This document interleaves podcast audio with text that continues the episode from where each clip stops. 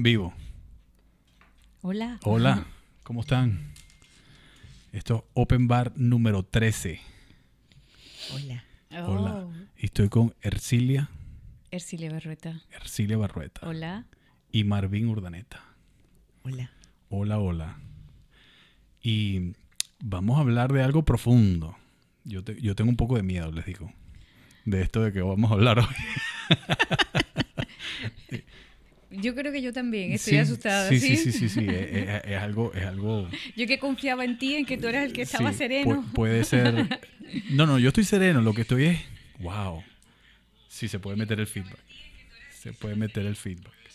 Y el amor tiene propósito. Y este, este título es culpa de Marvin, como te dije. So, sorry, triple, excuse me. hablando con ella me dice, ¿cuál es tu propósito eh, con tu amor? Mi amor, mi amor es Karina, mi esposa, que amo y adoro. Un beso. Y, ¿y cuál es mi propósito? Y digo, wow, mm, morirme de viejito, quizás con ella. Yo primero, ya te lo dije. Y, pero no lo había pensado, no, no, no, no le había dado un enfoque correcto quizás. Y en eso estamos aquí hoy, entre otras cosas. ¿Cuál es el propósito? Bien, ya eh, entró por buen camino. Enseguida cuando empecé a escucharte, ya pues, la mente empezó a viajar y a volar. Buenísimo. Hablamos del amor, hemos venido hablando del el amor bonito. Eh, algo que yo gesté hace un- unos años atrás, también parte de un proceso personal, yo hablo del buen amor o hasta cuándo amar hasta que salga bonito. Y me encuentro con Marvin y ya Marvin también estaba hablando de los amores bonitos y siento que es una siembra que se va haciendo cuando te escucho y yo digo, ya pues comenzó. Y es que tú estás hablando de un amor bonito. Me decía Marvin hace un rato que, mm, que le decían, estás como muy intensa con los amores bonitos. Y yo me quedé pensando, ¿será? Y luego la respuesta inmediata en mí, y yo le dije, Marvin, el amor no, no es una moda, ni deja de ser. De, el alma está orientada hacia el amor, independientemente de que la cultura, los procesos personales, las heridas, el tema del hombre, de la mujer, haya cambiado un poco el contexto del amor. Pero es algo que verdaderamente está en el alma de todos. Entonces te escucho la introducción y yo digo, él está hablando ya del amor bonito. Y ya pues esa persona que te dijo intensa, pues ya tenía una respuesta. Y lo primero que tenemos que decir, y si es un propósito, y es confirmar y hablar de que es posible amar bonito, de que es posible quererse y como tú dijiste, hasta que seamos viejitos. No solamente hasta que salga bonito, sino que hasta que seamos viejitos. Y ese es un propósito. Eh, mm, quizás no todo el mundo puede hablar de esa manera, con tanta certeza como tú nos, nos los planteas en este momento, pero que parte del propósito es abrir el corazón y, la mente, la mentalidad eh, hacia ese propósito que si no se ha logrado, aún es posible pensar que se puede lograr. Si se está en una situación que, que no, no plantea ese amor bonito, pues también es posible transformarlo. Y eh, que si incluso se ha negado esa posibilidad, es posible retomarla, volver a la esperanza de que es posible amar y que es posible amarnos bien, aunque muchas veces es necesario vivir un aprendizaje, vivir un crecimiento, hacer algunos cambios para que eso empiece a ser o que las relaciones comiencen a tomar ese, es, esa, ese color bonito, Esa plenitud. esa, esa plenitud, y ir hacia la plenitud. ¿Qué propósito debo darle al amor? Marvin? Dímelo tú. No, no, tú eres la que me vas a enseñar a mí. Mira, Manuel, tú sabes que eh, comentaba con Ercilia eh, estos propósitos que, que muchas veces tienen la pareja por un fin común, que puede ser la obtención de un estatus, ¿no? Sea cual sea el estatus, sea un un estatus de mejora económica. O sea, hay, Y- gente que es- hay gente que se empata para llegar a un estatus. eh, está comprobado. Te, lo, Wow. te lo podemos comprobar. No sé si lo podremos sacar al aire, pero te lo podemos comprobar. ¿no? Wow. Ok. Eh, y, y después estas personas, Manuel, No sé, pero te atajé, ¿qué ibas a decir? No, que si, es, si son los dos que quieren subir o uno que sube contra el otro. O sea, Bueno, tengo, se muchas- tengo supone muchas que preguntas. se supone que si tú estás buscando es porque hay alguien que está por encima de donde tú estás, o sea, tiene lo que tú necesitas para obtener un estatus, bien sea dinero, bien sea legalidad, bien sea, ¿sabes? Claro. ¿Me entiendes? Sí, pero eso es amor. Es que estamos hablando de propósito, Mm, ¿no? Yo mezclé las dos vainas. Pero, pero al mezclarla, entonces hay mucha gente que ha hecho ese pacto, que ha hecho ese acuerdo y ahora está reclamando el amor.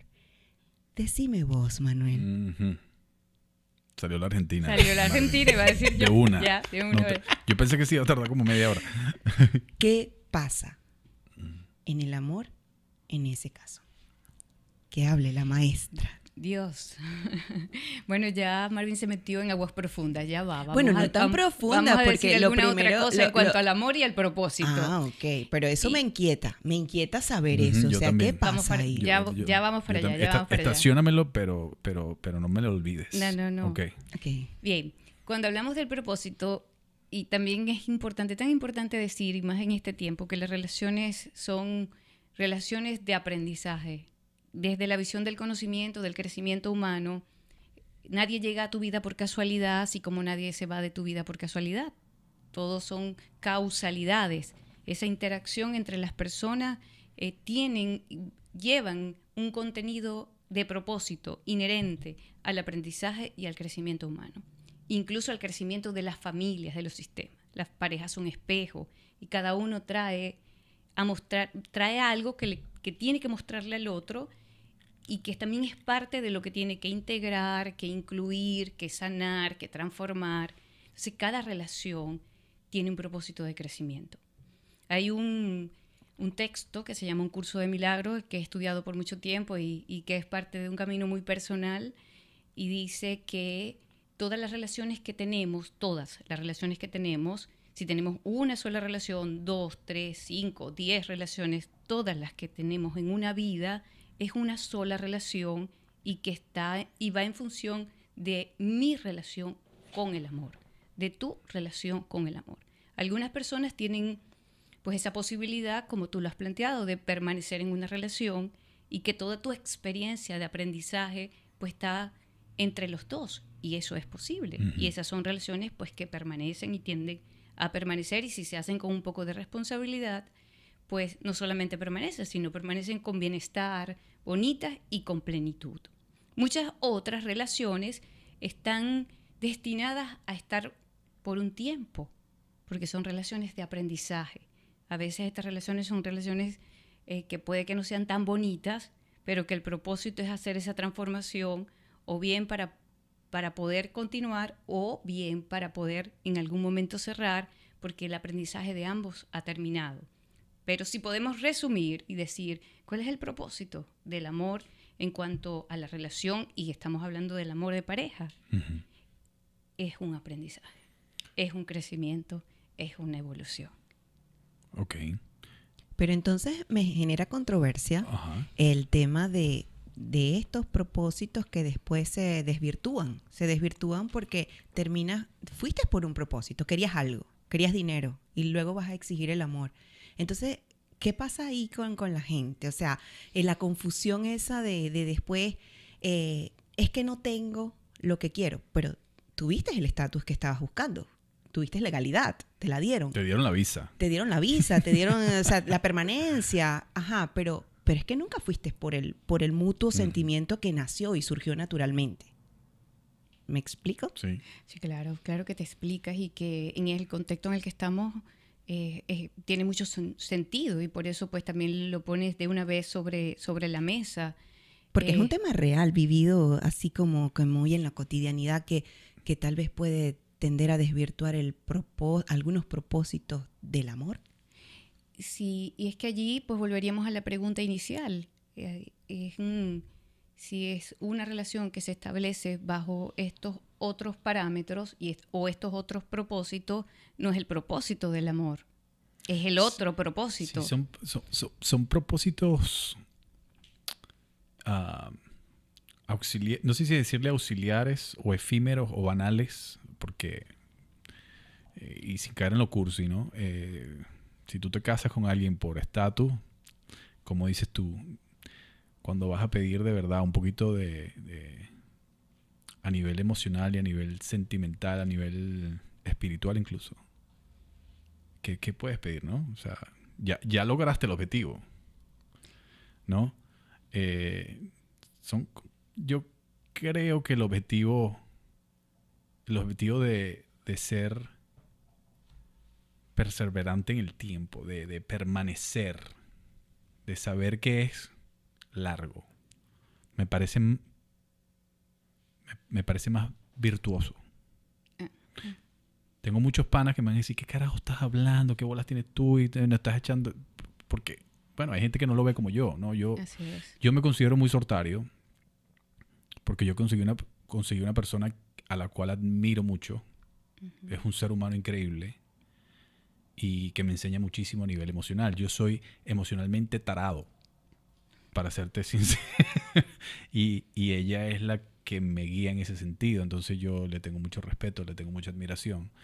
Y pues sí, me considero sortario en ese sentido, pero hay gente que quizás no entiende esa parte. O no la entiende o no ha tenido la suerte no que la vive, No la vive de esa manera y, es, que, es, es una lotería esto, ¿no? Y es bien valioso que no solamente que salga espontáneamente de ti, sino que además sale del hombre, ¿no? A veces parece que somos solo las mujeres las que soñamos con ese amor romántico, con ese amor que puede permanecer, con aquello que es correspondido, que hay una, eh, o correspondiente, que hay un balance entre ambos y, que pueden sentarse y plantearse ese proyecto de permanecer, ese proyecto de permanencia. Eh, mm, sin embargo, pues hay muchísimas personas que no lo pueden decir, que no lo viven aún y que es parte de lo que hay que enseñar. Y retomando el tema de, que plantea Marvin, y que muchas veces a nivel de psicoterapia, a nivel de, de crecimiento también lo planteo, hay temas que son realmente y que están relacionados con el amor y con la pareja, y que hay que abordarlos como tal. Y hay otros temas que aunque están involucradas las relaciones entre hombres y mujeres, no son temas de pareja sino que son... Como por ejemplo. Como por ejemplo, hay relaciones eh, que se establecen por sobrevivencia. Cuando viene la mirada de crecimiento, la mirada de conocimiento, la mirada del, terapeuta, eh, más que una relación de pareja, como en este sentido de crecer hacia la plenitud y hacia el amor correspondiente, pues son dos personas que están sobreviviendo y el otro es su tabla de salvación. Y en esa tabla de salvación es donde pues son el marco de estas relaciones tóxicas, que se llaman tóxicas, o el marco de estas relaciones que, que son muy intensas, muy difíciles, sin embargo, no se pueden dejar, porque más que la relación en sí misma, lo que cada uno se debate en su interior es eh, su, ese, ese poco sentido hacia la propia vida o el sentido de su propia vida. Y en ese vacío y en esa ausencia, otra persona o un tercero en una relación también a veces cubre ese objetivo, te permite sobrevivir. Y puede ser entonces un objetivo que no es que se, se pueda subestimar eh, y no solo ponerlo en el sentido más romántico del amor, porque está significando la vida para ambos. Eh, puedo ponértelo en otro ejemplo, a lo mejor pues una, una persona en un proceso también ansioso, depresivo, puede estar utilizando el chocolate, por decirlo sencillo, para calmar su ansiedad. y puede haber hecho una dieta muy grande por mucho tiempo y haber gastado una cantidad de dinero y un día pues se le- ya no puede y se come una caja de chocolate. A mí me pasa. Entonces no le importa. Y no es que, y no es que se está debatiendo si se chocolate o no, se está debatiendo la tristeza que lleva por dentro, o a veces incluso, pues se está debatiendo la existencia. Y así como el chocolate, entra también las relaciones. Entran también las Tú me relaciones. acabas de comparar una cana al aire con un chocolate. Eso es lo que acabas de hacer. No. Me perdí. Eh, porque cuando, cuando son las relaciones en, en la sobrevivencia, o sea, ¿y por qué se dan cierto tipo de relaciones tan inentendibles, inexplicables? O sea, que no tienen ningún tipo de, de Ay, cuadre yo- en ningún lugar. Yo las he visto mucho y tú dices, ¿por qué están juntos? ¿Por qué están juntos? ¿Qué, qué carajo pasa aquí? Y, y nos vamos ¿Qué? mucho a los juicios y, y no, no entendemos cuál es el fondo realmente, por qué esa persona está allí en esa relación, ¿no? Y todos los parámetros indican que debería salir corriendo de ahí, pero no puedes. ¿Por pero qué no, no pue- puede? Estás en sobrevivencia.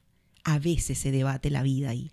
Y es lo que quiero decir. O sea que un tema de pareja puede evaluarse desde el, verdaderamente desde lo que significa ser pareja o no, o lo que está representando para las personas. Y que traigo esto por, lo que, por la introducción que hizo Marvin del tema de los papeles, de la legalidad, del prestigio o de cuántas cosas a veces hacen que dos personas eh, se vinculen como pareja, pero donde el propósito no es la pareja en realidad, donde debajo de Es un- esa la- relación Es hay otro propósito y eso es lo primero que hay que develar, cuál es el verdadero propósito de la relación y que si el propósito no está en el amor, no puede crecer ni puede permanecer. O si se puede sostener, se va a sostener desde mucha lucha y, y- y desde mucha intensidad o muchas eh, separaciones o muchos me voy, me quedo, muchas dudas, pero finalmente no es una relación que habla del buen amor, que habla del amor bonito, que habla que- de aquello que, que hace que crezca algo dentro y que algo se mantenga, se mantenga vivo en ti y que sume en lugar eh, de arrestar, que sume alegría. Marvin, me, mm, no, hemos pasado toda la tarde hablando del tema y, y- y nos planteamos, bueno, ¿cómo sería entonces definir qué es un amor bonito? Porque no significa ponerlo todo rosa y todo... No, eh, es que yo- todo yo, yo te, yo te puedo decir, yo vendo muy bien mi, mi- mi relación con mi esposa, pero no todo es perfecto. Tenemos, tenemos encontronazos, tenemos... Y tienen diferencias y eso es parte de la vida, Sí. pero que en un momento de sentarse y, y preguntarse sobre la relación, el balance es positivo, el balance suma.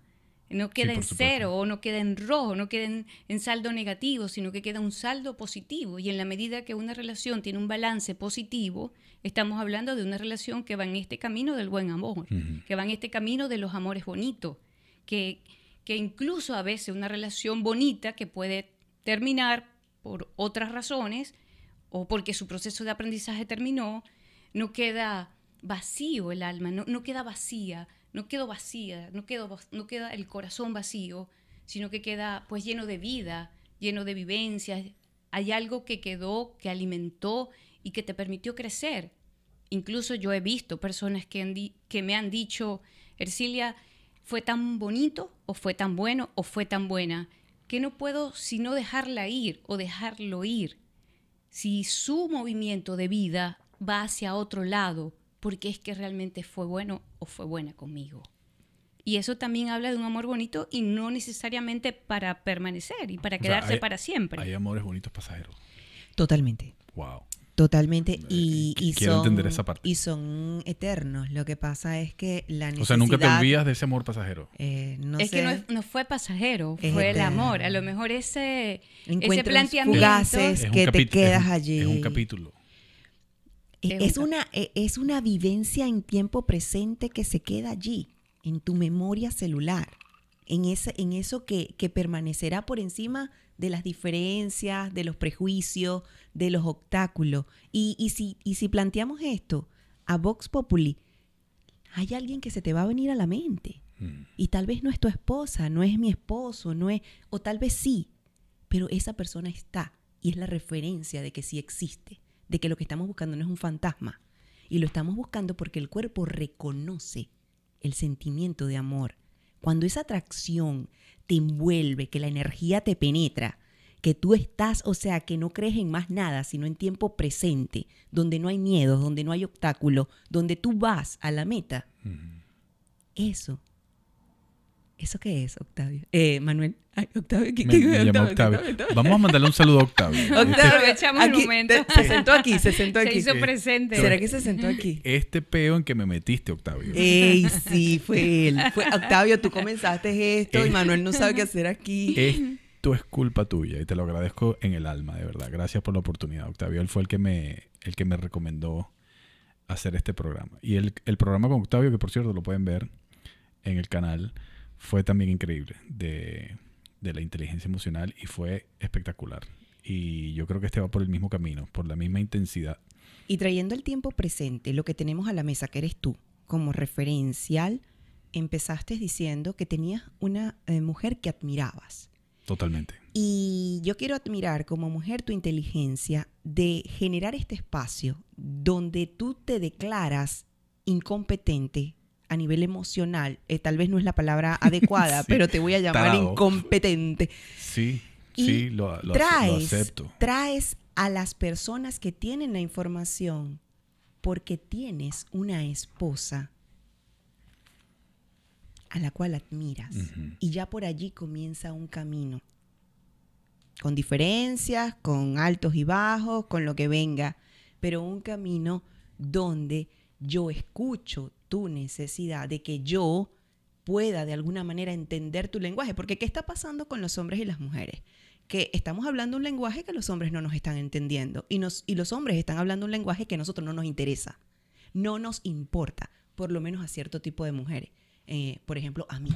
No me interesa la banalidad que puede hablar un hombre. No me interesa cuánto músculo pueda tener en su físico, pero me interesa la, la inteligencia de ese ser humano que es capaz de someterse a sí mismo a un proceso de entendimiento para ver de qué le está hablando su pareja, para ver qué es lo que ella me está diciendo, a ver si lo entiendo por otro, que me lo expliquen mejor, porque a veces entendemos más eh, cuando nos lo explica otro que nos lo expliquen los que tenemos cerca, ¿no? Porque no sé cuál será esa cosa de nosotros de, de llevar la contraria a los que están cerquita de nosotros. Mm.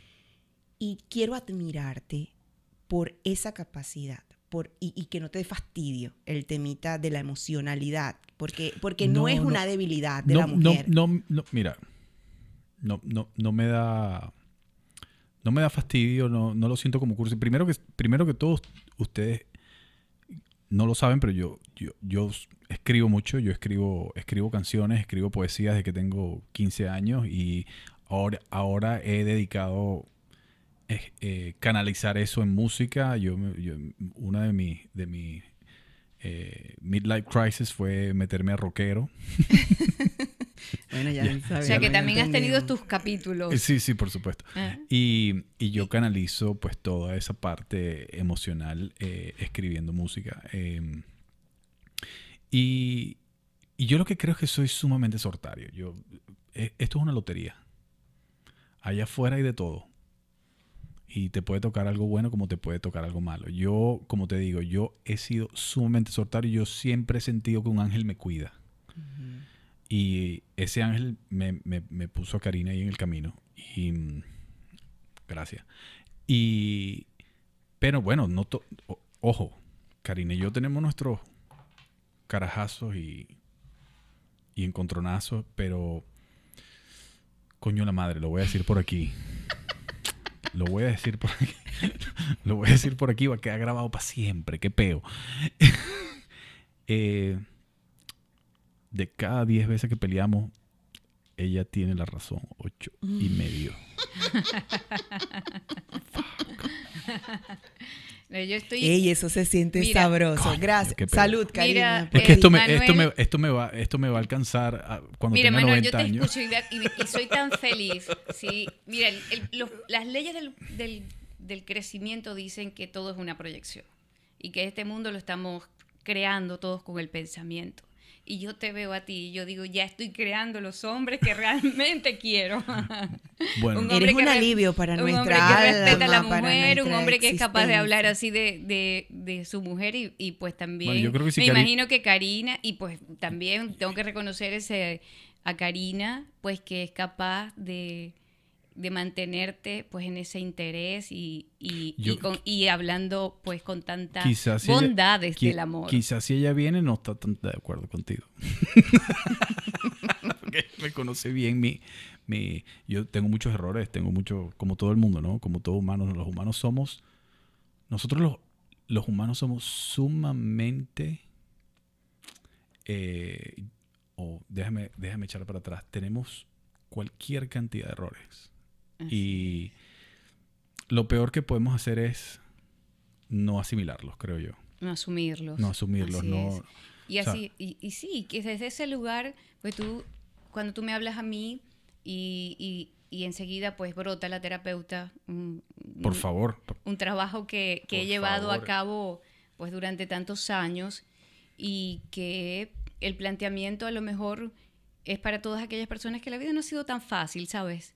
Que el amor no ha venido en bandeja de plata, que a lo mejor más que las, que las rosas ha venido, ha llegado con las espinas y como o no ha tenido ese ángel que tú has tenido para, para cuidarte y, encontrar una reciprocidad en cuanto a las relaciones, en cuanto al amor. Y, y es bien bonito, yo siempre digo cuando veo este tipo de relaciones, las siento como son una bendición para el planeta y que puedan dar testimonio de que sí es posible amarse bien y que eso es parte del trabajo que traemos, pero no solo para los que les fue bien siempre y para los que tuvieron, sino que bueno, ese ángel que aparezca ahora para todo el mundo y que cada quien, desde el lugar donde esté, a lo mejor con el corazón hecho pedazo o a lo mejor con el corazón cerrado como una piedra diciendo no arriesgo más, no me involucro más, no me comprometo más, pueda decir y pueda renovar ese corazón o como digo, pueda pegar esas piezas y los corazones rotos se curan y aquello que lo desintegró y que y luego tuvo que mover una fuerza para volverlo a integrar es la misma fuerza que lo puede llevar a volver a amar y con mejor en mejores condiciones y siempre con esa posibilidad de amar bonito Sí. y de encontrar así una relación donde, donde tú te veas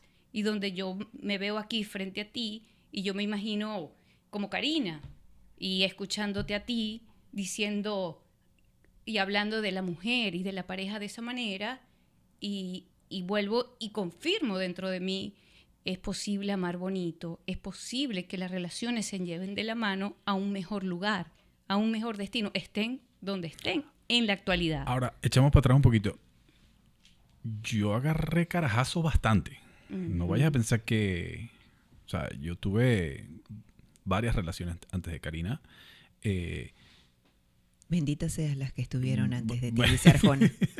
eh, y yo no te estoy diciendo que hayan sido traumáticas, pero no, o sea, por algo, por algo cesaron, por algo llegaron a un, o sea, quizás, quizás el secreto sea aprender, ¿no? Con esa, cada, cada una de esas Así personas que pasó por mi vida tiene un objetivo y logró enseñarme algo, eh, y pues yo llegué hasta cierto punto, ¿no? Eh, no, lo, no lo sé, es una hipótesis que lanzo, ¿no? Eh, hay gente que quizás se queda pegado en una y no termina de entender que tuvo que... Me, me pareció rarísimo eso que, que me dices, me quedo en la... Me quedo en la relación porque estoy sobreviviendo. ¿Sobreviviendo a qué? ¿A, qué estoy Eh, sobreviviendo? estamos hablando allí y quiero, me, me gusta que traigas eso porque en ese sentido estamos hablando de cuando el aprendizaje es existencial. Eh, hay gente que se debate en una relación que no tiene ningún sentido lógico, desde la lógica, desde, desde, el, desde el deber ser, desde los pronósticos, desde la psicología, desde, desde, desde las corrientes. Pero cuando lo miras a fondo, ¿qué es lo que está pasando ahí? Este es el trabajo del alma. Y a veces las constelaciones son bastante mediadoras eh, del entendimiento acá. Entonces, es un tema existencial que la persona se debate en... Es una relación de vida o muerte, como lo decía Ercilia. Si te dejo, si te suelto, suelto la vida. prefiero o parece que, agarrar- o parece que me muero. Pareciera. O parece que me muero. Eh, Eh, si lo evaluáramos eh, objetivamente, quizá eso no tendría la fuerza, pero sabemos que así ocurre. Pero ¿qué hay detrás que de hay- eso, Ercilia? ¿Qué, qué, qué es lo que puede haber para que Octavio, que hizo la pregunta bien específica, Me, vu- me vuelve a decir Octavio y vamos a tener un problema. Ay, Dios mío. Manuel. y lo peor, Octavio, Manuel, es te, que volvi- cuando te se me mete te- un nombre, te volvieron a llamar, Octavio. Dios. so sorry, Así, está, así estará dependiente él de este programa Mm, cuando de- se ha debe estar nombrado. El campo habló. Octavio, Octavio, no te conozco, pero Octavio, por favor. Ah, no conoce a Octavio. O sea, no en persona sí de que podamos tratarnos, no lo conozco. Wow, ok. Pero, eh, Bueno, te ¿qué- retomo, qué hay retomo la, de eso? que acabas de, de mencionar y es la existencia. Y, mm, y, y- y cuando tú dices, ¿están sobreviviendo a qué? ¿A qué? Y te parece, y pones esa cara, ¿a qué? Mira, eh, Manuel, hay más sobrevivientes que vivientes en el planeta. Hay más gente Qué terrible, sobreviviendo ¿no? que Qué- viviendo. Qué terrible, ¿no? A veces decimos, o a veces Yo yo, sí creo, digo, yo- yo- o sea, hay más, hay más muertos vivos eh, que los que están realmente muertos. O a veces digo, Pero es que te ni, lo ni, creo. lo- ni los vivos están tan vivos, ni los muertos están tan muertos. Decimos, lo digo constantemente en el trabajo por todo lo que, lo que se ve. Pero eso que te parece tan... No, es, es precisamente la falta de sentido del hombre lo que, porque lo, lo que genera tantas circunstancias en todas las áreas, incluyendo el área del amor y el área de pareja, La falta de propósito. que a lo mejor sería ese precisamente donde allí es allí donde tenemos que comenzar para que otras cosas puedan evolucionar de mejor manera. Pero es esa, sí, la falta de propósito, la crisis existencial del hombre, esa desconexión con la vida, eh, esa falta de sentido, el hombre en busca de sentido. Y cuando una pareja se está debatiendo más la existencia que el amor, estamos hablando de otra cosa. Yo sé, ¿cómo me voy yo a comunicar contigo y a ponerme de acuerdo en cómo nos podemos amar si ni siquiera sé si quiero vivir? Y eso es lo que pasa en muchas personas. Wow. ¿Sabes Y no, es, y no es tan raro. A lo mejor lo raro es decirlo. Y Sí, sin sí, sí. embargo, todos estos procesos de crecimiento, que cada día son más en todos los lugares y, y de muchas maneras, están dando la posibilidad en que la- a que la- para que las personas lleguen y puedan decir realmente cómo están por dentro. No lo que parece, sino lo que sienten y lo que han sentido quizás hace muchísimo tiempo y que le han puesto chocolate, alcohol, eh, juego, eh, pornografía, Droga. droga, infidelidades, y pueden haber pasado por todas, pero que es lo mismo lo que lo está moviendo.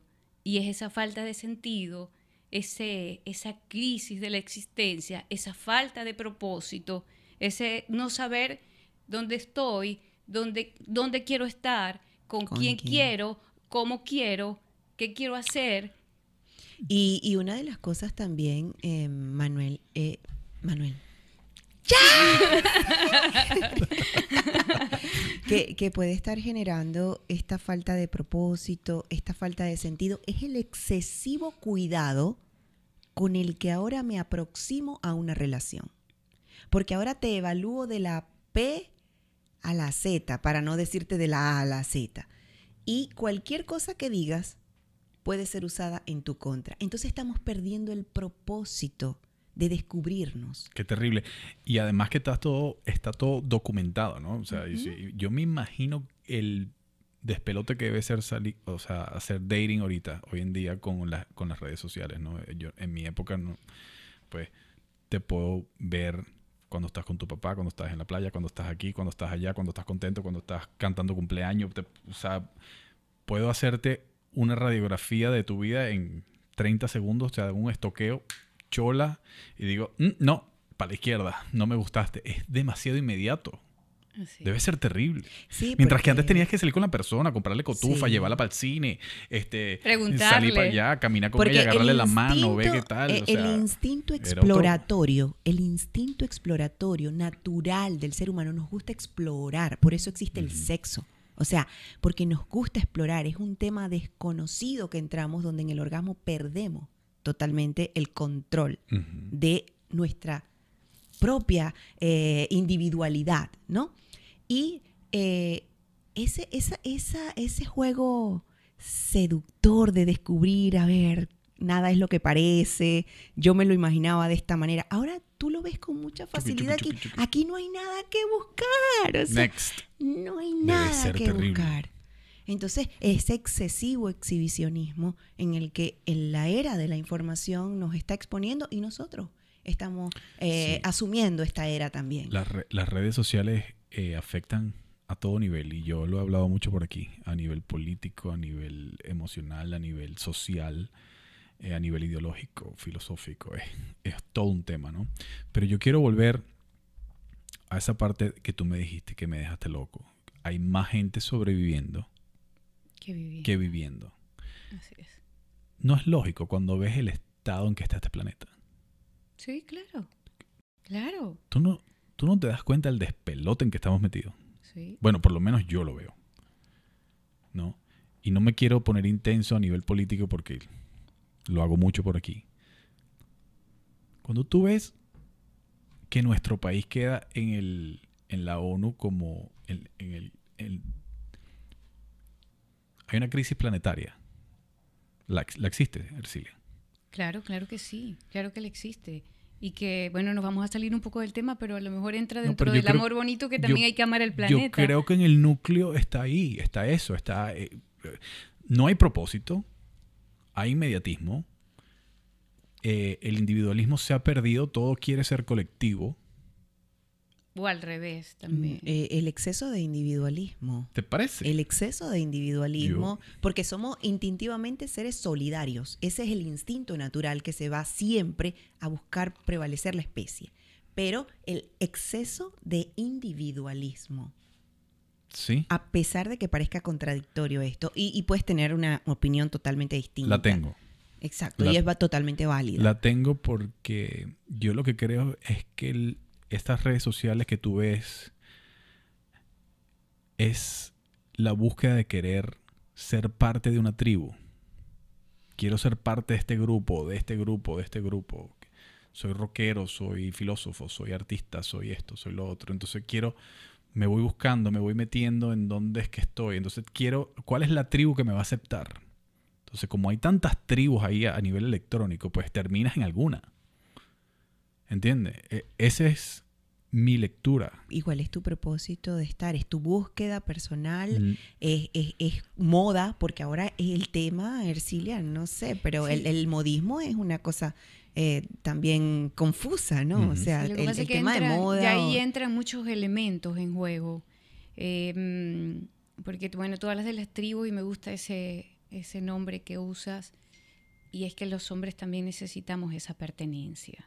Venimos de una tribu, venimos de un clan que es nuestro sistema, aunque lo Sí, llamamos somos- familia. Somos tribales. y, Los humanos y somos necesitamos esa pertenencia. Ni siquiera es una opinión, no es un elemento, no solo es un elemento psicológico, quiero decir, es un elemento del alma. Es en el alma, el alma del sistema, pertenecemos a nuestra tribu, a nuestro clan familiar, seguimos sus leyes, y repetimos los destinos, repetimos eh, las historias, incluso aquellas que no se han nombrado, precisamente aquellas pues salen a la luz en las nuevas generaciones. Eh, seguimos lo que los otros hacen por pertenencia y, y estos movimientos muchas veces son inconscientes, no es que son conscientes. O sea que somos y en el alma necesitamos esa pertenencia. Eso por un lado. Ahora, por otro lado, está esta diatriba entre el in- individualismo y el colectivismo, para ponerlo de alguna manera.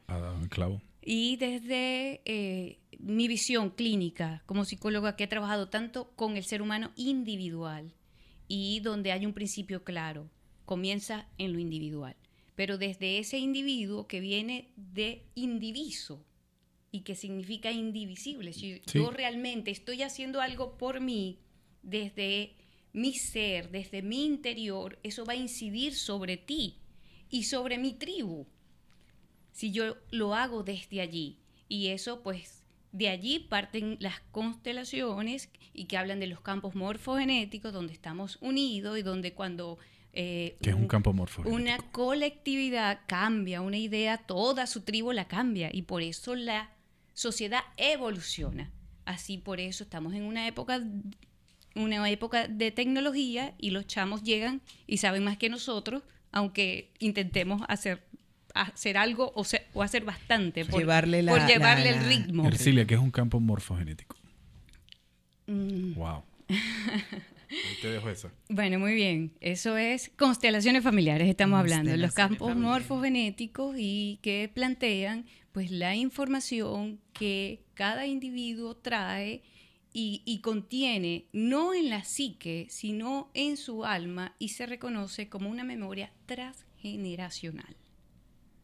Y son los campos genéticos, también pues tendríamos que hablar de la física cuántica y de toda esta información que el campo pues nos da eh, y que no sé si ya eso es otro tema un poquito más mm, pero me fascina. más complejo no y aquí donde tú estás en esa silla tú estás dejando una información ya solo de estar acá presente, igual. Por eso es que Octavio se sentó acá, seguro. Y tú lo escuchas todo el tiempo. no, dejó su información acá. Y, y estando juntos, entre los tres, hacemos un campo energético donde esa información, aquello que nos une y que se hace más se hace más, más afín, más, es más semejante que diferente, es lo que aparece y es lo que se abre como figura.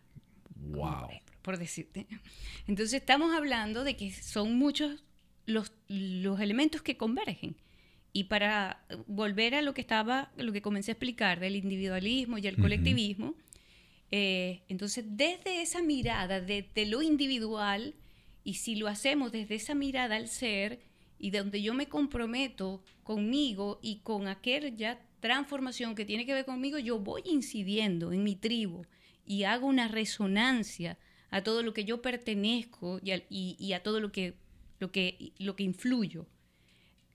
Y a la vez eh, está lo que plantea Marvin, pero que ese ir hacia mi ser interior no me puede poner aislado del mundo ni hacerme un yoísta, porque no es ir al yoísmo, sino al trabajo eh, del individuo desde ese ser que es indiviso y que se une a todo. Y desde allí, entonces vamos al colectivo, donde tenemos que entender que trabajar lo interior no es hacerme yoísta, porque la necesidad humana de evolución va hacia la convivencia, hacia la solidaridad, yo, tengo una pregunta Para... Somos 7 billones, pero yo, yo, te voy a dar la vuelta y yo te voy a decir cómo lo veo yo, la, la relación del individuo y el colectivismo. Pero Cuéntame. Tú estás entendiendo lo que estamos explicando, porque es vital para nosotros que tú nos digas si es que estamos utilizando palabras de más, porque necesitamos entrar en sintonía de palabras precisas con los hombres. Sí. Por lo menos en, yo entiendo. en mi necesidad de, saber que me estás entendiendo. Sí, yo, sí entiendo, pero no, yo sí creo que entiende. Y, aquí voy a salir yo como macho a defender a, mi a mi tribu. No, entendemos más de lo que tú crees. ¿Y qué pasa, Octavio? ¿Qué es lo que pasa entonces con ustedes? Octavio, tres veces va.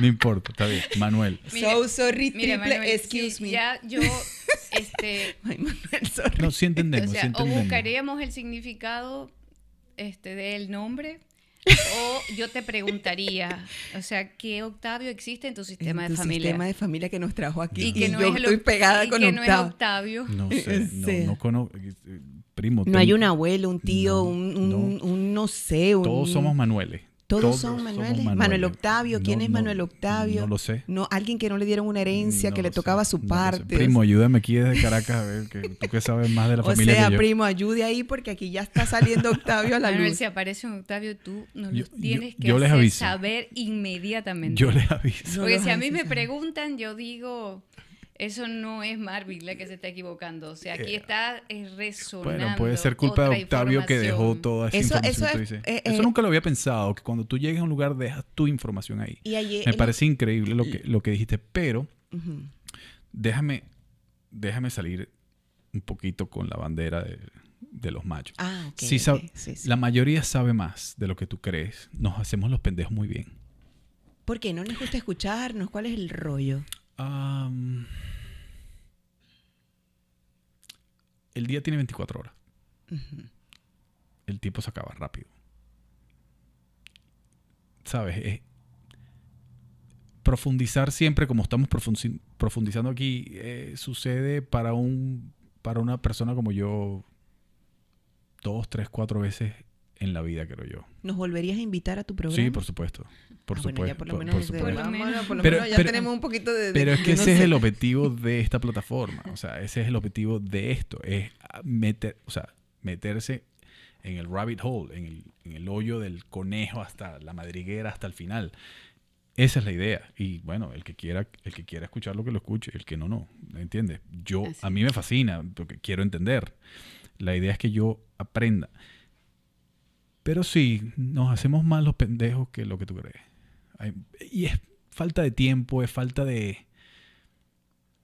De que el cerebro procese todo el poco de palabras que decimos. Mira, mira, el, el, el, el macho saca la cuenta de cuánta energía necesita para hacer una actividad instantáneamente.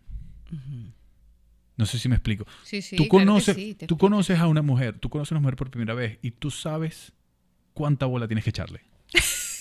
En serio. Te lo Yo juro. no sabía eso. Te lo juro. ¿De verdad? Yo sí creo. Oh my God. Es, es- es que lo tenem- es- tenemos el, el- el app metido en la parte. Digo, wow. Coño, me va a tardar como tres meses. No, no, no tengo tiempo para esa vaina. ¡Boom! Next. Es la verdad. Es la verdad. Yo lo- y, y más de un pana mío me va a caer coñazo por estar Bueno, ya hablando. yo, me llevo, ya yo me llevo algunas de las tuyas. eh, mientras que si tú ves una mujer que te dice, wow, así me tarde dos años. Pero ¿qué, se- qué sería ver a una mujer que te dice, wow, que sea una exhibicionista que te muestre el no, cuerpo? no necesariamente. ¿Y qué para ti? No necesariamente. ¿A, Eh, a qué no le... Tú, un hombre como tú. Eh, yo soy banal. No, no, o sea, Karina es una mujer bella. eh, Yo soy banal. Eh, para mí, yo odio las mentiras. Aunque fui mentiroso. Aprendí, aprendí a, a, a no mentir más. Pero eso que, sobre todo, como te dije cuando estábamos fuera del aire, que no me... eh, yo sentirme tranquilo, que sé que no me van a traicionar. Estar a salvo. Sí. Bueno, eso Que, que es- no, que no me van a... Si, si yo siento que esta, esa persona me puede traicionar, digo, no. Bueno, ese, ese es uno de los No, principios, ¿sabes? Ese es uno de los principios del amor bonito. Es uno de los principios que yo he visto, hay varios, pero uno de los que yo he visto que permite que la pareja se sostenga y, y- Mm. y pase lo- las buenas y las verdes y las maduras, y es que el otro, de que se consiga ese, eh, ese sentido de estoy a salvo en tus manos, Sí. Estoy a salvo en tus brazos, estoy a salvo en tu corazón, o Sí, mi corazón está a salvo seguro. en el tuyo. Y hoy día, cada vez más mujeres también lo pedimos así. Y estamos delante de hombres y queremos un hombre donde también nos podamos sentir seguras, donde nuestro corazón Mm. y nuestra feminidad también esté cuidada y esté a salvo. Oye, ustedes Y son complicadas. Y eso también... Totalmente. Ustedes no son tan- complicadas, no, es me, no tan me vengan a joder fácil. tampoco. O sea, ustedes No, son no, No complicadas. es tan fácil, exacto. Sí, así ustedes, es. Toda la ustedes- razón. ustedes tienen una, una, eh, una sub y baja, un- una montaña rusa hormonal y emocional que es jodido entender. Pero adicional a eso, Nosotros también somos la muy básicos, somos muy o sea, primates. no- ya, no, ya no Bueno. basta con decir que son hormonas, o sea, es utilización del cerebro también que tenemos. Entonces, Coño, Marvin. no Bueno, es tan fácil, no es tan Marvin, fácil tener una relación con nosotros. Ustedes o se sea, la ponen pelú a uno porque ustedes van, eh, o sea, la luna las afecta, la vaina, el- el- el- las hormonas las ¿Y afectan. tú un- crees que debe y ser uno- fácil estar en un cuerpo de femenino? bolas que no lo es y yo lo veo porque yo tengo una esposa y tengo una hija. Y Ujú. claro que lo veo. Ok. y yo digo verga gracias a Dios que yo tengo ese, tengo ese pedo pero pero por otro lado digo qué belleza es lo que es no lo que representa y Eso lo que hace o sea es, eso es, es ese yin yang no Así es. y yo te digo eh, el, nosotros somos muy básicos pana. Somos muy básicos. Dame dame comida. ¿sabes? dame comida dame buen sexo I'm Y ese- happy. y eso que dices ¿sabes? es así. Somos básicos, somos primates, somos... Pero ya van, ya van, Uno de los ya retos- van de hacia la afectividad. Yo creo que hay más. Bueno, ahora sí, que quiere- sí, más, bueno, o quiéreme, sea, hay más afectividad Sí, sí, y ya eso es un paso. Estamos, estamos evolucionando. Sí, pero fíjate. Pero eso que dice este Manuel es así. Las mujeres somos complicadas. Somos complicadas. Sí, usted, uno tiene Es que así. entenderle el ritmo, ¿no? El ritmo y, y- y uno, Es- te digo una vaina, el hombre se pierde, pana.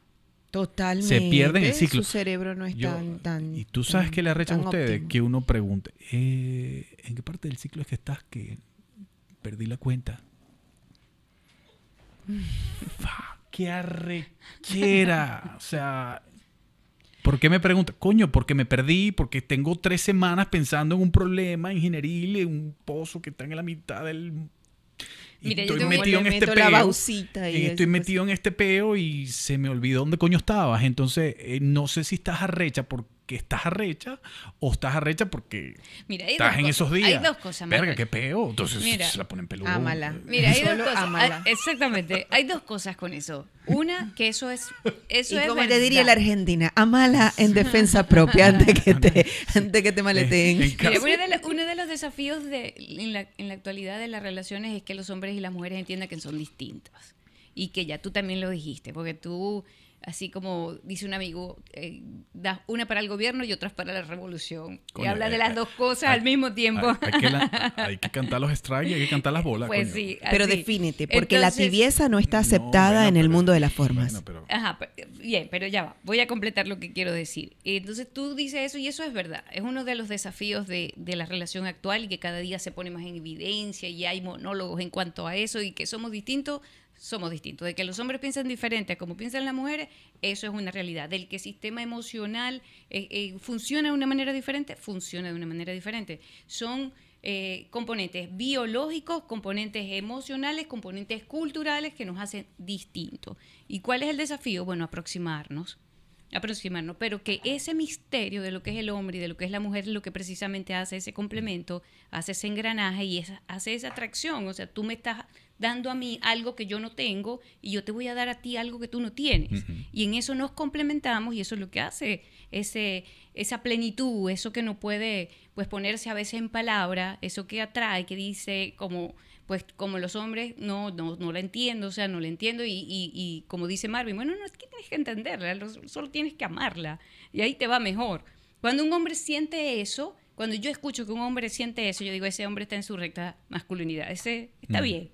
Y, y la mujer igual, o sea, ¿quién los entiende? Son tan prácticos, eh, no entiende lo, como yo me siento, pero en el fondo, Manuel, estamos esperando que sí nos entiendas.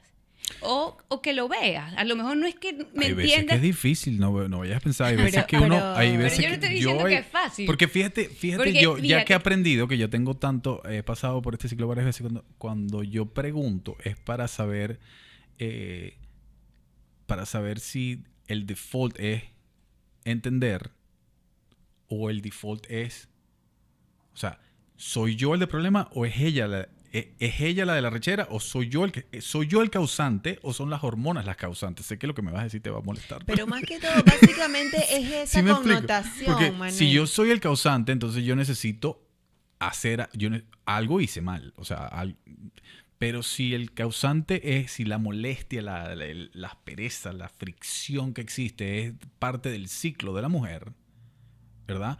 Ya yo entiendo que yo tengo que ser, ya yo entiendo mucho más, ya ya soy más ah, ok.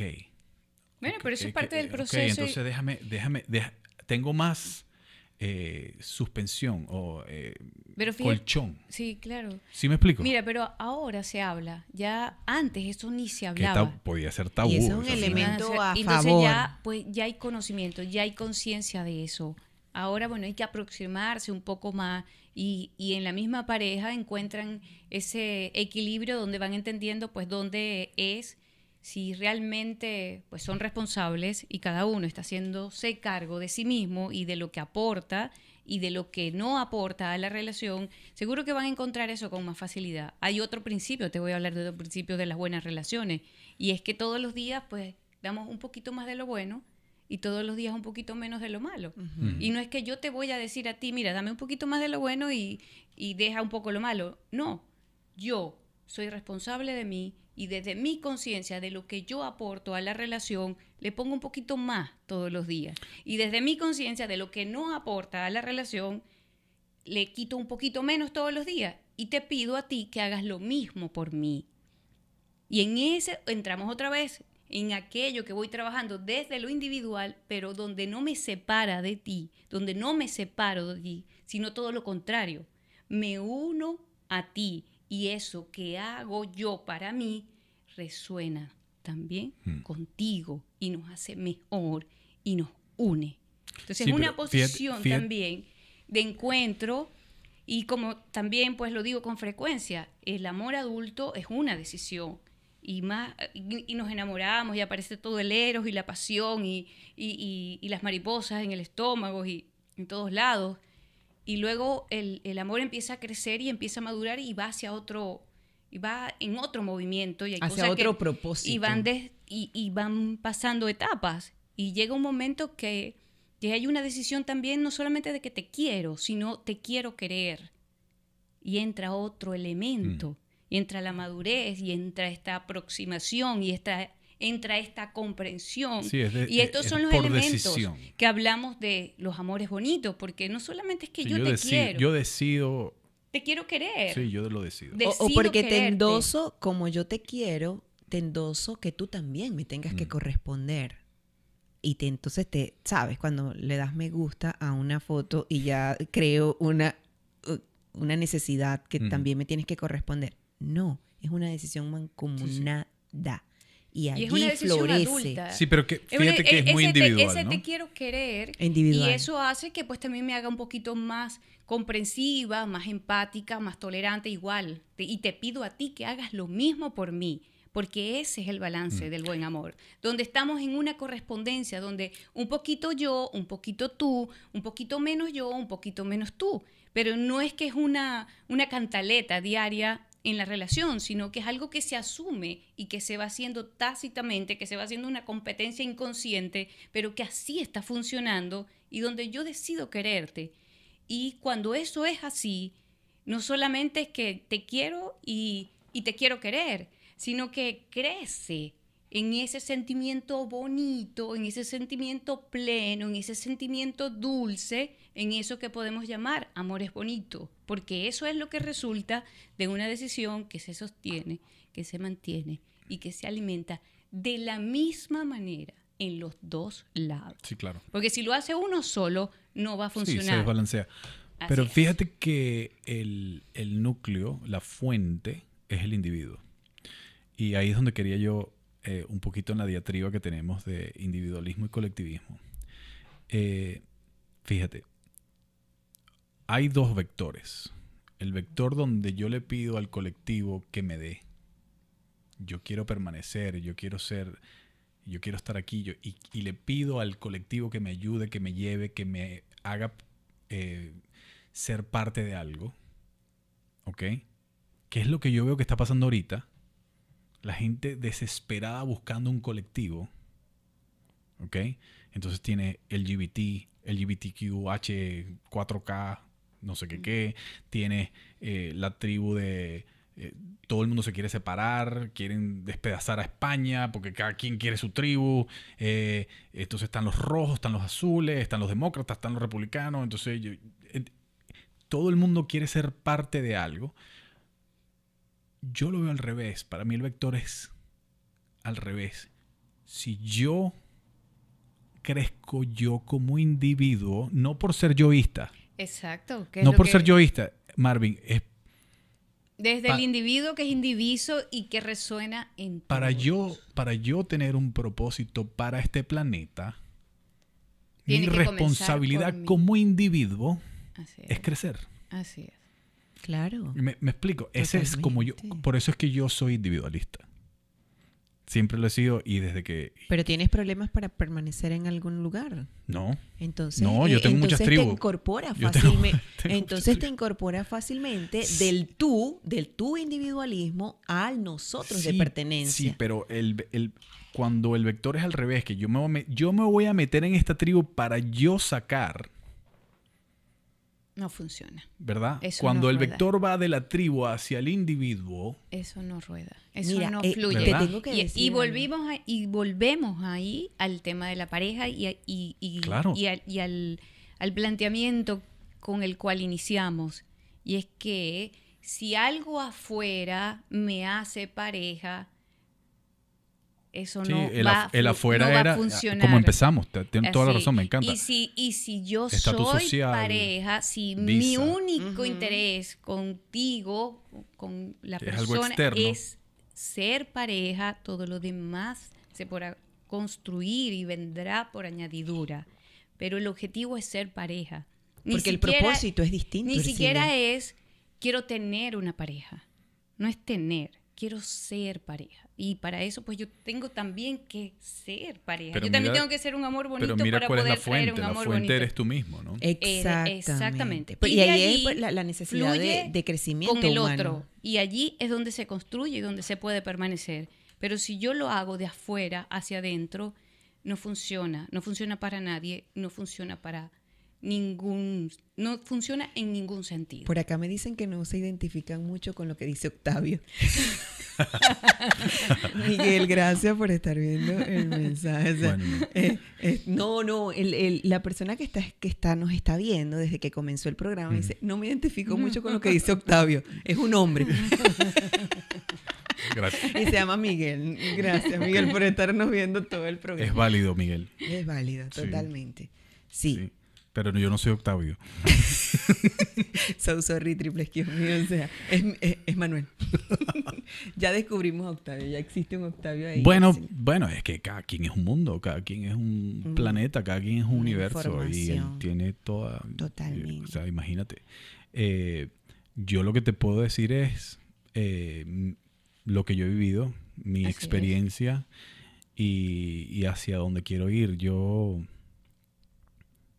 Me gustó cuando me preguntaste qué era, cuál era mi propósito. Todavía no lo sé. Todavía estoy esperando eh, eh, Pero te hice Uh, pensar por lo sí, menos en el que tenías planteado. Sí, bueno, darle más forma. Darle más. Darle más forma. Una de las cosas que yo disfruto con mi pareja es que ella es amiga mía.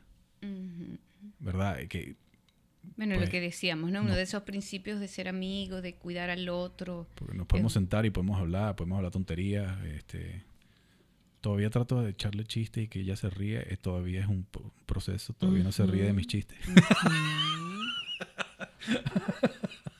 Eh, pero yo no soy muy chistoso. Eh, está bien. Pero, pero yo disfruto. Lo disfruto. Pues yo estoy en ese, en ese sentido tranquilo. Quizás, yo no sé, Miguel, si estás Bueno, tan no sé. tranquilo como yo. No, pero fíjate que también sucede eso de que este, e- esos, esos a veces términos de ustedes, muy, muy del varón, muy, muy del hombre, de esos chistes que no tienen ningún sentido. O sea, ¿Viste? What? O sea, ¿qué es esto? Pana, ríete. Y, y Marvin, entonces cuando somos puto hormonales, chiste. según tú hormonales, que ese, ese sonido Esos te voy a decir que me da, me da una cosita, pana. una cosita Ay, en el entonces estómago. no somos tan diferentes. Ya, Ríete ya del empezamos a ser pana. iguales. Exacto. Tú quieres que nos riamos, ¿verdad? Coño, Entonces, pero de no vez en cuando ríete del chiste del pana. No, el carajo, hormonal. el carajo se va a sentir bien. O sea, es una cosa que, ¿qué Es dice tan él? O sea, que, ¿qué, qué- qué- ¡Ah, qué coño de la madre, qué bien! o sea, ¿qué dijo? Y por, por, por dentro tú dices, este huevón. Está bien, pero... pero ríete del chiste del pana. No, dígame cuando te consigues uno hormonal. Eso es peor cuando te consigues un hombre hormonal. Yo prefiero los que son bien varones. Mi- ah, O sea, coño, no sé. Prefieres Bueno. lo que dicen, no las no puedo con ella, no las entiendo. No la- Dios mío, no. Eso fue peor que echar el chiste. Prefiero lo que echar el chiste. Sí, yo, yo creo que nosotros, nuestro peo más grande es, es de... eh, nosotros tenemos estrés cuando, fíjate, en la vida tú te planteas todos los días un- una, una realidad, ¿no? Una hipótesis de vida, ¿verdad? Si la realidad no se parece a ese modelo que tú planteaste en la mañana, o que planteas cada media hora, yo voy a estar aquí, yo voy a estar tal. Y si tu modelo en tu cabeza que está corriendo todo el tiempo no es igual a la realidad, empieza a haber estrés, empieza a haber sí, mucho sí, estrés. o sea, yo iba hoy a una reunión, no llegué, se me despichó el caucho. Fuck. Sí, sí. eh, iba a te- me iban a ofrecer un trabajo, no me lo ofrecieron porque no llegué a la reunión, porque el carajo se me atravesó un huevón. Este, eh, ¿sabes? Una, ¿sabes? Una señora que estaba hablando por teléfono no me vio, me- no llegué a la vaina, no me ofrecieron el trabajo, no tal, no puedo sacar la caraja para allá. No puedo ir a las vacaciones que, ¿sabes? Todo, y sacamos la cuenta muy se quedan rápido. allí, se quedan allí Es que sacamos la cuenta en muy rápido de, de- lo que no se dio. Bueno, pero es que ahí es donde entra Karina y te dice respira, inhala, exhala, mi amor, no pasa nada, fluye, todo, Pero o sea, te estoy dando un secreto. Marvin, escúchame. Ok. Te estoy dando un secreto. Cuando tú ves que el macho llega a su casa y el modelo que corrió no es igual al- a la realidad que le sucedió, Ujú. pana, ríete del chiste del carajo, así sea malo. pero se vale decir que no entendí, no entendí. No, échamelo otra vez, pero parece súper emocionante. No, ¿entiendes? pero, pero ahora Porque que el carajo eso- tiene una diatriba entre el modelo que corrió y, el, y la realidad. Y ese- esa diferencia crea un estrés espeluznante. Porque, vamos a estar claros, del hombre se espera mucho. Sí, sí. Sorry. Del hombre se espera Sorry por que eso. dé, que provea, que Sí, quizás sí. eso está cambiando. Sí, disculpa. Está Eso está cambiando, Sí. eso está cambiando y es maravilloso. Yo Sí. estoy totalmente, yo en Está ese sentido no soy machista. Pero que no nos vamos a los extremos sería genial. No, no. eh, pe- pero tú sabes que es malo un, un- un, un macho que no logra que el modelo que se corre no es diferentísimo a la realidad. Vas a tener un tipo deprimido que eh, está molesto, que está estresado. De algún, por alguna manera va a soltar la válvula. O sea que no se le pueden cambiar los planes. Coño. yo- ¿Estás hablando de ti o estás hablando de algún, de algún bueno, amigo? yo estoy. No, yo estoy hablando de mí. Ah, ok. Yo no, yo O no- yo- sea, yo no tengo- Karina, ay, Karina. Dios. Ella lo sabe. Cuando a mí me, cuando yo digo, no, es que voy a hacer tal vaina, tal, y la vaina, el día se dio totalmente al revés. Soy insoportable. Es que eres insoportable porque nosotros somos muy básicos, vuelvo, te lo vuelvo a repetir. O sea, es quiero hacer A, no se me dio A. Coño, qué rechera. That's it. Eh, Es tan sencillo como eso. Pero lo bueno, lo bueno de es. ustedes, y hay que reconocerlo, no sé qué opina Ercilia, pero lo bueno de ustedes es que se les pasa muy rápido. O sea, ya, no se dio, en un momento lo sueltan, nosotros puede ser que nos quedemos un poquito más intentando acomodarlo. Ustedes le dan next muy rápido, tanto como a una foto que no les interese, como, un una información que no les interese. Igual pasa con esos estados de, de, frustración en los que entran con mucha frecuencia la gente rígida como tú. So sorry. Estoy rígido, so- por eso Pero, soy ingeniero. Soy Eh, totalmente, cua- totalmente es cuadrado, un cerebro científico. que está estructurado para Sí, actuar de esa manera. sí. Y, pero se les pasa rápido y esa es la, la, la gran, el gran alivio también Sí, a veces. bueno, yo creo que ese es tu... Siempre tenemos como una visión mm, pública y una visión privada. No significa... No estoy hablando de un parecer, ¿no?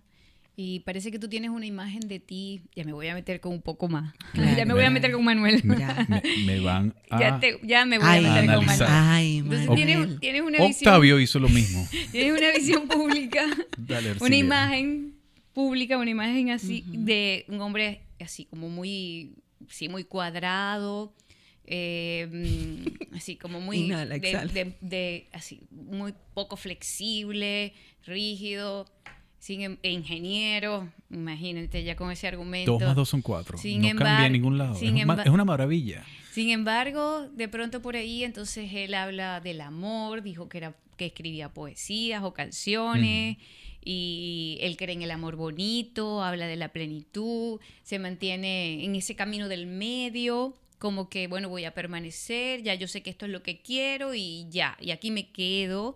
Y, y, este, y habla pues de la belleza de la mujer. Entonces él va suavizando un poquito la cosa, ¿no? Se plantea como una figura pública, una figura externa de mucha firmeza y de mucha rigidez y yo veo que también fluye desde lo interno pues con mucho contenido, con mucha afectividad, con mucha sensibilidad, con mucho propósito, eh, no tan No tan rígido, No ni como, ni como la imagen que tú tienes de ti. No eres así. No. Tal vez te la construiste Entonces en te- defensa te- propia. Eh, Es un, es un, es un shield, es un... Es un, es un un escudo. escudo, un escudo, totalmente Eh, un escudo puede ser. protector. Y que bueno, como tú dices, también lo dijiste, bueno... Hace un no- programa y tiene, nos y tiene hacemos, no- esto. nos hacemos los locos. ¿eh? Ujú. Entonces así, nos hacemos los que no entendemos. Y así también está aquí. Me hago el que no entiendo, me hago el que no sé, me hago el que soy muy rígido, muy cuadrado, pero, pero no, pues yo te veo también ese, en, ese, en ese círculo permeable, en aquello que se mueve, que rueda, que, que lo eh, toca. que también contiene, que no solamente define, sino que también contiene. Exacto. Eh, y que esa y que y esa es la proximidad que, que se espera tanto del hombre como de la mujer Ujú. y que también lo planteas de la mujer cuando dices eh, ya estamos buscando un equilibrio ya no es tanto lo que al hombre se le exige ya hay pues hay un poco es menos ahora entonces también esa es, esa es la aproximación que estamos buscando una relación para que también vuelvo al tema una relación para que sea bonita eh, y una relación de pareja, además, para que sean pareja, donde el propósito es la pareja y además, para que sea bonita, es una relación entre iguales. Son Sí. un hombre y una mujer que son distintos, que piensan distintos, que su biología, que su psicología es diferente, sin embargo son iguales. Se respetan como iguales. No hay un mejor que tú. No eres mejor que yo, ni yo soy mejor que tú. Eh, cumplimos roles distintos a veces, incluso cambian en el tiempo, pero es una relación de iguales, una relación balanceada, una relación que se aproxima a comprender de que la mujer sí tiene ciclos y que es una realidad también comprobada científicamente, biológicamente, eh, y que tampoco es solo un, un ejercicio de la voluntad, pero que también la mujer está creciendo, entendiéndose a sí misma y que también se hace, pues, también hace dos cosas. Pues ahora es capaz de decir, no me siento tan bien y a lo mejor no sé por qué, porque puede ser que está en mi ciclo, pero también está haciendo cosas para que esos ciclos no sean, Ojo. no, sea- no, no golpeen tanto la relación. Oh, yo voy a... Y así el hombre también que está creciendo y está diciendo, bueno, yo sé que si me cambian los planes, se me, se me echó a perder el día, pero bueno, ya tengo a mi mujer que me dice, pero cálmate, por favor, este, ajá, respira. eh, No pasa nada. No pasa No nada. pasa No nada. pasa a- nada. Eso es un alivio para el alma. Volvemos el, a mo- el modelo que corriste no es igual a la realidad. Tranquilo, no va a pasar nada. Es, es- es así. Pero yo le voy a decir una cosa. No sé, yo no sé, eh, cuando yo digo que ustedes tienen un ciclo hormonal. Te pido que me cambies la palabra antes que pero, termine pero el Marvin, programa. escucha lo que So te sorry, escúchame qué bonito lo que te voy a decir. Ok. Escúchame vamos a qué bonito lo que Ok, Negociemos. Sí. La vida en este planeta, los 7 billones de habitantes que vemos aquí, estamos aquí solamente y únicamente y exclusivamente por lo complicado y lo maravilloso del ciclo hormonal de la mujer. Bueno, mira, entonces ahí él Entonces- vuelve a entrar en esa parte afectiva, no tan si ustedes no tuvieran ese, si ustedes no tuvieran, si ustedes no fueran lo complicada que son, no hubiese nadie en esta vaina. O sea, ponte a pensar. ¿No? Bueno, pero entonces En- tienes que decir qué, qué bonito ciclo pero, pero, hormonal pero- Claro que coño, ha todo, todo que, tiene que hace un- que seas tan conflictiva y que a mí me genere Por eso una es- necesidad imperiosa de hacer un programa de tal magnitud de que te pueda entender. Por eso explícame la vaina, pana. Y a veces me pierdo porque soy muy básico, ¿entiendes? Y entonces estaba viendo el juego de béisbol y entonces eh, fue la serie mundial y son siete juegos, entonces me perdí en tu ciclo, coño, I'm sorry. Estaba pendiente de Altuve que estaba bateando, pues, coño, pana, ¿sabes? Está ahí la tribu. Y sin embargo, ¿Entiendes? pues estás Y- diciendo... Y me, fui a, y me fui a jugar golf y tal, y tuve que ir con el jefe y tuve un peo y no sé qué vaina, y coño. Y, y sin embargo ¿Entiendes? estás diciendo, "¿Sabes? Te estoy No, pero, mi- mirando, pero mira estoy también, mirando tu hay, ciclo, hay estoy mirando una, hay una cómo, parte lle- de... cómo seguirte, estoy mirando cómo, o sea, cómo encontrarte. Yo ahora te voy a hablar de mí. Ahora te digo, cuando tú dices Ercilia, eso, si vas a hablar de ti, salgamos de algo muy importante. Perdón, ese fue mi celular. ¿de qué será? Salgamos de esto. Tu papá se llama Hernán y tu mamá Cecilia. Pues no. Tampoco eso es así. Ok, porque nunca había escuchado tu nombre, Ercilia. bueno, fíjate que Ercilia es un nombre que está en Venezuela desde la época de la colonia, está en Venezuela. Wow, ok. Es un, un hombre que está en Falcón, que viene de los Urrutia, Guzmán, Blanco, Urrutia, por allí viene.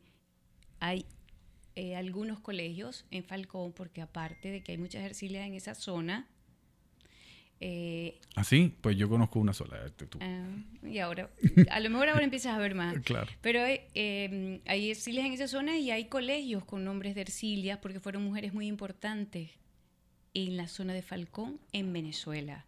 O sea que Ercilia es un nombre eh, bastante venezolano. Wow. Sí, yo lo tengo por mi abuela paterna Ok. y, y es- ella estaba en la zona de Perijá, en la zona rural del Zulia. Sin embargo, el nombre de Ercilia realmente viene de Coro, de Coro, de la zona de Falcón. Wow. Y está allí, pues, desde los comienzos, Ahí hice yo mi- desde los inicios. Ahí hice yo mi pasantía. ¿En Coro? eh, sí, en la refinería de Cardón. Ah. Sí, y eh, los fines de semana me iba al Supí, a la playa del Supí y a Dícora. Ah, bueno, entonces para que veas que Erciliano es un nombre compuesto y que tiene toda una historia y que es muy venezolano, lo llevo en el corazón, lo llevo en el pecho, es la, el nombre de mi abuela paterna. Tienes que echar ese cuento por Una tu, abuela por tu re- por tu- bondadosa, por tu generosa. cuenta de Instagram, para que sepamos bien. Sí, para que no lo... Y además que en, en mi vida que me he encontrado con Ercilia, no voy a decir que muchísimas, pero todas las que me he encontrado, pues di- siempre me dicen, tengo una tía Ercilia o eh, Claro. tengo una... Y estas Ercilias pues siempre han sido buenas. Háblame de ti. Además, eh, a ver, iba a decirte, ya, Háblale al micrófono, Ercilia. de- iba Para que- a para que te escuchen bien. Sí, bien. Bueno, además de decirte de Ercilia, que fue una buena manera de hablarte de mí, creo que de la mejor manera que lo que iba a decir, pero estaba, lo que había comenzado como idea tenía que ver con lo que estábamos hablando en función de este tema del, de, eh, de, de los ciclos de la mujer y todo esto, ¿no? Y que antes no se hablaba, ahora sí. Eh, yo hoy día, hablando como mujer, eh, que un hombre pueda entender que eso está pasando conmigo, me parece demasiado importante y valioso. Porque aparte que yo soy Ercilia, que soy la psicóloga, la psicoterapeuta, la que todo lo entiende, la que todo lo comprende, la que pues tiene que tener una respuesta. Y en cuanto a las relaciones a veces pues encuentro eso que no que no viene de vuelta. Y que solo con el hecho de que puedan entender que soy una mujer completamente común y corriente, Conflictiva. como cualquier otra, cualquier que mujer tiene también los mismos siente, ciclos, que también quiere que igual siente el deseo de Auditiva. kinestésica, afectiva y que, y que no, no se llena con las palabras, se llena con los hechos, que no todo lo puedo resolver con mi intelecto y que pues así también son las mujeres. Y que solo esa mirada sencilla, permisiva, de reconocimiento de la mujer y que lo quise decir cuando dije y que la feminidad esté a salvo en el hombre, que esté a salvo en el otro, representa ahorita de, de mucho valor para, que, para el encuentro y, eh, de una buena relación y una relación correspondiente, una relación que va en esa vía del buen amor. Así como también te decía, como tú lo dijiste, yo necesito estar seguro. Pues yo también necesito Claro. estar segura. ¿Quién no? Y así pues están creciendo las personas, están creciendo los hombres, están creciendo las mujeres, donde cada día pues son más capaces de definir qué quieren en una relación, qué esperan del otro y, y también qué están dispuestos a dar. Mm. Yo puedo darte eso, puedo decirte, no, eso que me pides no te lo puedo dar. Y el otro decide, ¿me quedo o no me quedo? Pero que estamos en un tiempo donde podemos hablar de esa manera en cuanto a las relaciones. Y que estar consciente, porque así como dije hace un rato, es una decisión adulta, el buen amor también es una relación consciente. Para hacer un amor bonito, eh, tenemos que tener una relación consciente. Algunos como tú, pues tienen esa suerte y, y vinieron con ese ángel. Por ahí a veces he visto que escriben, yo no sé si Cupido la tiene agarrada conmigo. Contigo como que no la, no la agarró, sino que te favoreció. Eh, y, y que muy- pero que aún pues puede hacerse algo con eso y que si aún no se ha logrado, pues es posible moverse hacia el encuentro con el buen amor, desde la decisión adulta y desde la conciencia de lo que se quiere y con quién se quiere. Démosle la vuelta a esto. Muy bien. Me pareció, me, me- me- me encantó lo que acabas de decir, pero démosle la vuelta a esto. Hablemos de los amores feísimos. Ya hay muchos. Sí, Ya te iba a decir Octavio, sorry. carajo. Ya hay mucho, Manuel. Pero, Marvin. o sea, hay- y, y- y, sabes, ya es una información tan repetida, tan repetida que no las hemos creído.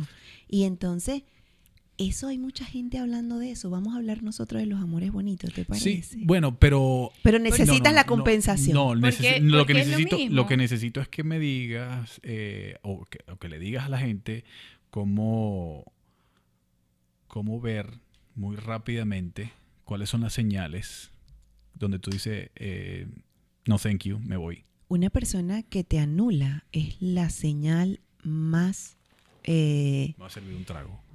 inmediata de Esto decir, requiere un trago. Muy bien, muy Sí, bien. no, muy no bien. estoy a salvo acá, como lo hemos venido hablando, Ercilia, que te anula esa capacidad que tenemos de comunicarnos y te corta toda posibilidad, porque no quiero escuchar, no me da la gana, yo tengo la razón absoluta. Sí, eh, cuando haces esa pregunta eh, y, y mi respuesta inmediata fue lo mismo que hice hace un rato. Aunque esto debiera ser lo natural, debiera ser lo natural y es lo natural, no es lo que naturalmente ocurre, sino todo lo contrario. Así como que hay más sobrevivientes que vivientes, pues hay más gente envuelta en, malos amores que en buenos amores. Y esa es otra realidad de la existencia del planeta y, y de la humanidad. Eh, pudiera decirte que hay tres cosas muy importantes en cuanto a qué es un buen un mal amor. Cuando alguien te dice no te quiero, Así tan eh, obvio, ¿no? Es obvio. Y cuando no Y- te y lo hay gente que no la escucha, ni Y hay siquiera gente no- que no ni la siquiera escucha. te lo dicen. Y es obvio, o sea, o- o es obvio, pero es que, es que hay gente que no lo escucha. Y pareciera como que, mm, que, claro. bueno, si te dicen que no, que, no, que no te quiero o que no me quieren, ¿cómo me voy a quedar? Pues sí, hay muchísima gente, muchísimas personas en una relación donde el otro le dice, no te quiero, y aún se quedan. Y hablas de escuchar y, no de oír. y dicen, eh, bueno, yo voy a hacer algo para ver si logras quererme. Yo voy a quedarme a ver si logras quererme, voy a hacer un poco más. O no, pero con mi amor yo te voy a convencer y un día tú vas a Ah, amarme. se vuelve como un reto, ¿no? Se vuelve como un reto, entonces ahora es... O una, capacidad vuelve de propósito. explorar algo. Exacto, un peo. propósito, una Pero el que capacidad no de es. explorar algo. el que sea, no es. Y entonces eso es más frecuente también de lo que se piensa. Y si no se dice abiertamente, pues se muestra. Y para cualquiera es muy claro decir, oye, él no te quiere. O mira, ella no te quiere. O sea, es claro, evidente. Pero mm, no lo veo o no lo ven o se hacen O los no ciegos, puedo verlo. los sordos y no se ve. ¿Qué tan- Pero esa es la primera condición. Cuando alguien dice, no te quiero. Carajo, o alguien muestra. Parece tan sencilla. Parece tan sencilla. Y hay cantidad de personas en una relación donde alguno de los dos está diciendo, Y lo pasan por... no te lo quiero. obvian. Entonces ya, ese es un signo, así vamos a hablar de las tres señales así como muy, muy grandes. La otra es cuando tú estás en amenaza y está corriendo riesgo tu integridad psicológica o física también. Claro. Porque hay mucha violencia Claro, claro. en las relaciones de pareja. Todavía hay mucha violencia en las relaciones de pareja. Claro. Tanto psicológicamente como incluso físicamente. Eso también es una alerta roja, amarilla. Si, Corre. si tú no estás a salvo y si tu integridad psicológica o emocional Física. o física está amenazada, tú no puedes estar allí. Mm. Y sin embargo, hay muchísimas relaciones en esas condiciones y que aún se sostienen. Yo no voy a decir permanecen, para mí permanecer es el buen amor. Esto se sostiene por otras razones. Y ¿Tú la que- tercera, y la tercera que vamos a, estoy hablando de las tres alertas. Sí, sí, sí. Y la tercera es cuando el otro no te da posibilidades de crecer y de realizarte. Te pisa. Cuando no puedes ser tú, cuando tienes que eh, o, cortarte las alas, o negarte a ti mismo, o negarte a ti misma para poder quedarte en una relación. Ya esa es otra alerta amarilla, roja, grande, en esas, en esas, solo en esas tres. Y entran cantidad de relaciones, solo en esas tres. Ya estamos hablando que son malos amores. ¿Cómo entran los celos ahí? Los celos en... Yo no soy celoso. No lo soy. Bueno, ya tú tomaste un paso previo No. y tú decidiste estar en un lugar donde sabes que estás seguro. Y por supuesto no eres celoso. A Karina le, le- le- le molesta que yo no sea celoso. Pero no lo soy. Eh, ¿Cómo entran los celos en ese... en- en- o sea, eh, ¿son los celos partes del amor bonito? No lo veo. No. No, mira, yo voy a decir algo que a lo mejor es un poco comprometedor. Sin embargo, es mi experiencia. Yo lo he visto en los 30 años que tengo de consulta. Y, y hay celos, y hay muchos tipos de celos, y está la celotipia, y los celos patológicos, y la paranoia. Podemos llegar pues a muchos, a, muchos niveles de ese proceso de los celos. Y lo que quiero decir, que es lo que es muy comprometedor, eh, y es que cuando hay una persona celosa, algo de esa persona está en lo cierto. Oh, ouch. Solo que este proceso de, de esa desconexión que tenemos con nosotros, por eso estoy diciendo que es algo bien comprometedor. Yo sé, que lo estoy, y lo estoy diciendo con responsabilidad. Y que hace años me lo planteé y, y luego en los años se me O sea, ha confirmado ac- muchas Acabas veces. de meter en peo un gentío. Aquí Sí. Y- es verdad. No, porque es Yo que me hemos anulado Y ven acá, y ven acá, nuestra Manuel. y no- y no- naturaleza y no- de sabiduría. y no- claro, y no significa el hecho exacto de que es, es el, el celo tiene que ver con otra persona o porque está en amenaza porque existe ese tercero o esa tercera. Pero algo en el alma sabe que el otro no está completo allí. Y eso casi siempre se cumple. Yo no, no tengo estadísticas ni tengo una investigación hecha al respecto, solo, Difícil medirlo, además. solo la vivencia cualitativa de mi experiencia y de pues aquel grupo de personas, aquel eh, espectro de donde yo he podido llegar y lo que ha podido llegar a mí y, y que lo sigo desde la observación clínica y, y también desde, desde este espacio de la ayuda a la que me he dedicado toda la vida. Y como que yo también tengo un poco eso que haces tú, voy a voltear la cosa. Entonces, de tanto se habla siempre y el tema es la celosa o el celoso y la celotipia y, ¿y qué pasa con el otro? Porque pues nosotras muchas veces, y ahí miro a Marvin así en complicidad porque también yo sé que tiene una visión terapéutica muy importante, ¿y qué pasa con el otro? Y es que el otro no está. Hay una parte Totalmente. que el- del otro que no está y que hay eh, eh, en eso que resuena siempre de que no estamos separados se sabe de que algo falta de que algo no está de que no está completo o no está completa incluso que también puede que sí esté mirando hacia otro lado o Es se que- quedó que mirando en el corazón El hacia otro lado que es así. Y el campo lo el muestra. campo lo muestra que es así. y en eso que no se sabe lo que es o no se, no se termina de, de concientizar, entonces se empieza a lucubrar y empieza el proceso patológico de celotipia o de paranoia o, o más, todo lo que puede progresar un proceso de celos.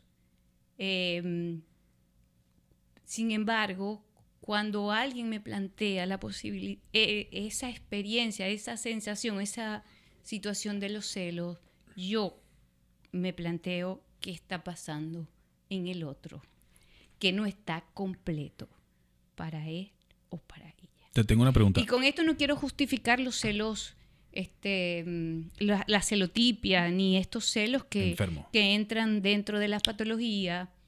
eh, y a veces es un círculo vicioso, no, sabe que, no sabemos qué fue primero Y el hecho de que esto sigue, sigue, siga, hace que el otro se vaya, se vaya, se vaya, Claro. se va más, y entre que se va más, los celos se hacen más grandes. Sí, es un feedback loop. Así, Correcto, y eso sucede. Se ¿no? retroalimenta. Y algo tiene, alguien tiene que parar, algo hay que hacer para detenerlo, pero es algo que siempre tiene que ver con los dos en la pareja, no con uno solo. Ahora, ¿qué tanto, una pregunta un poquito quizás totalmente desinformada y bruta, ¿qué rol eh, juega el ego en decir, just in case, yo voy a marcar mi territorio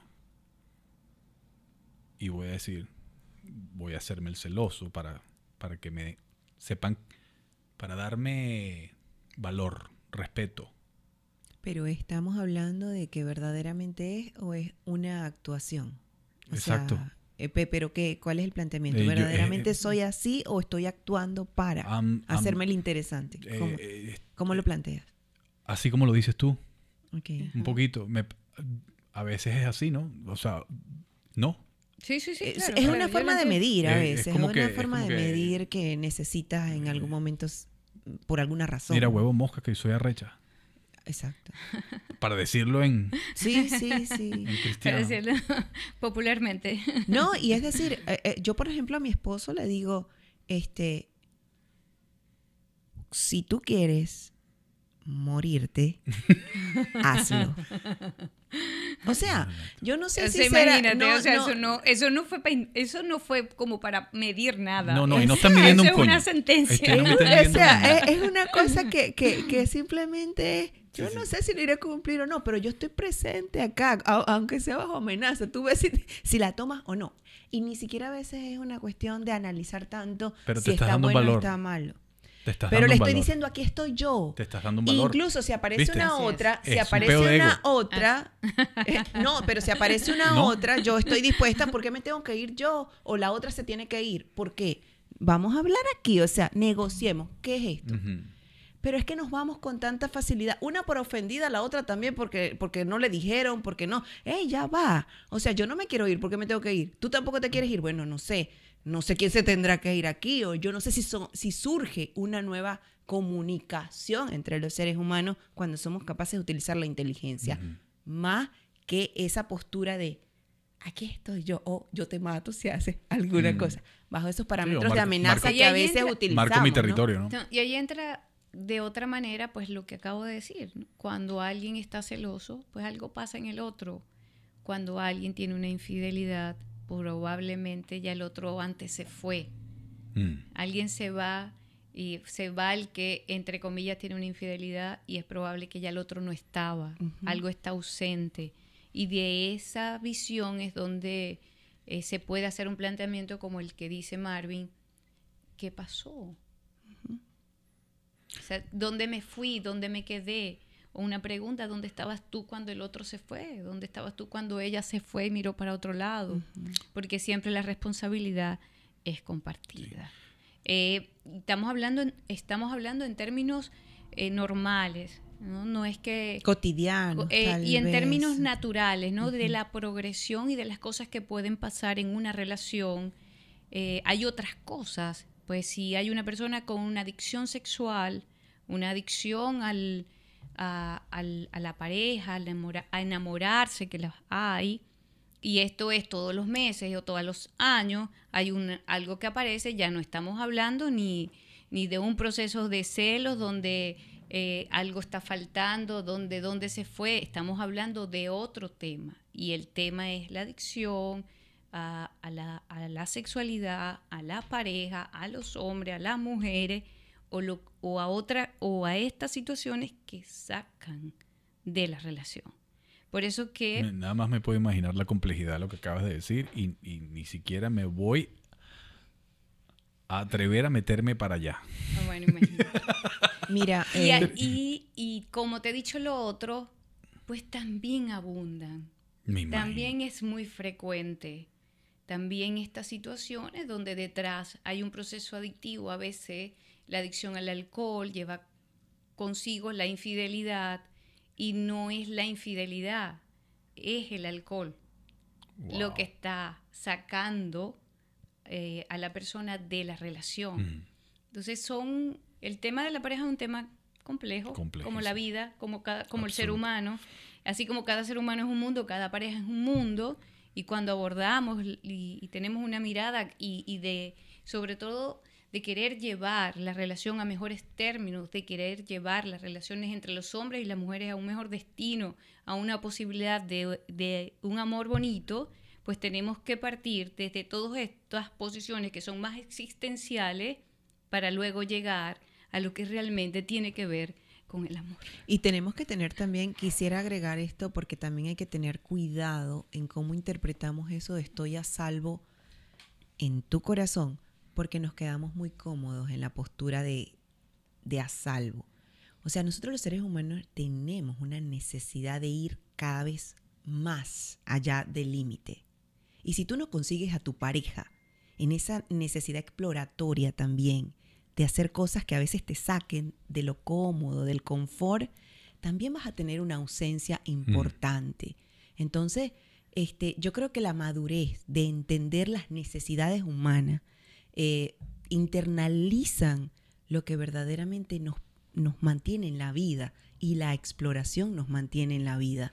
Cuando tú ves a alguien y quieres eh, saber de esa persona y tienes a tu pareja que te tiene a salvo y tú a salvo y ya pareciera que no hay nada más que saber, todavía me pregunto yo, ¿será que tenemos alguna otra cosa más por saber y nos aventuramos a no estar tan a salvo? Porque son ciclos donde necesitamos sentir que aún en nuestros estados expansivos de conciencia, y ahí vienen las drogas y otras cosas, la necesidad del ser humano de meterse expansión de conciencia, es porque nos quedamos a veces muy cómodos en el para toda la vida, estamos hasta viejitos y no seguimos haciendo cosas así, bien, de un día que nos expandan la conciencia en pareja, en pareja, y luego volvemos a ese lugar seguro, ese lugar de, de la cotidianidad, del Hay confort. que, hay que sorprender de vez en Hay cuando. que, hay que sorprender con cosas locas porque nos Sí. encanta. Y ese es el lado oscuro que no mostramos en las redes sociales a veces,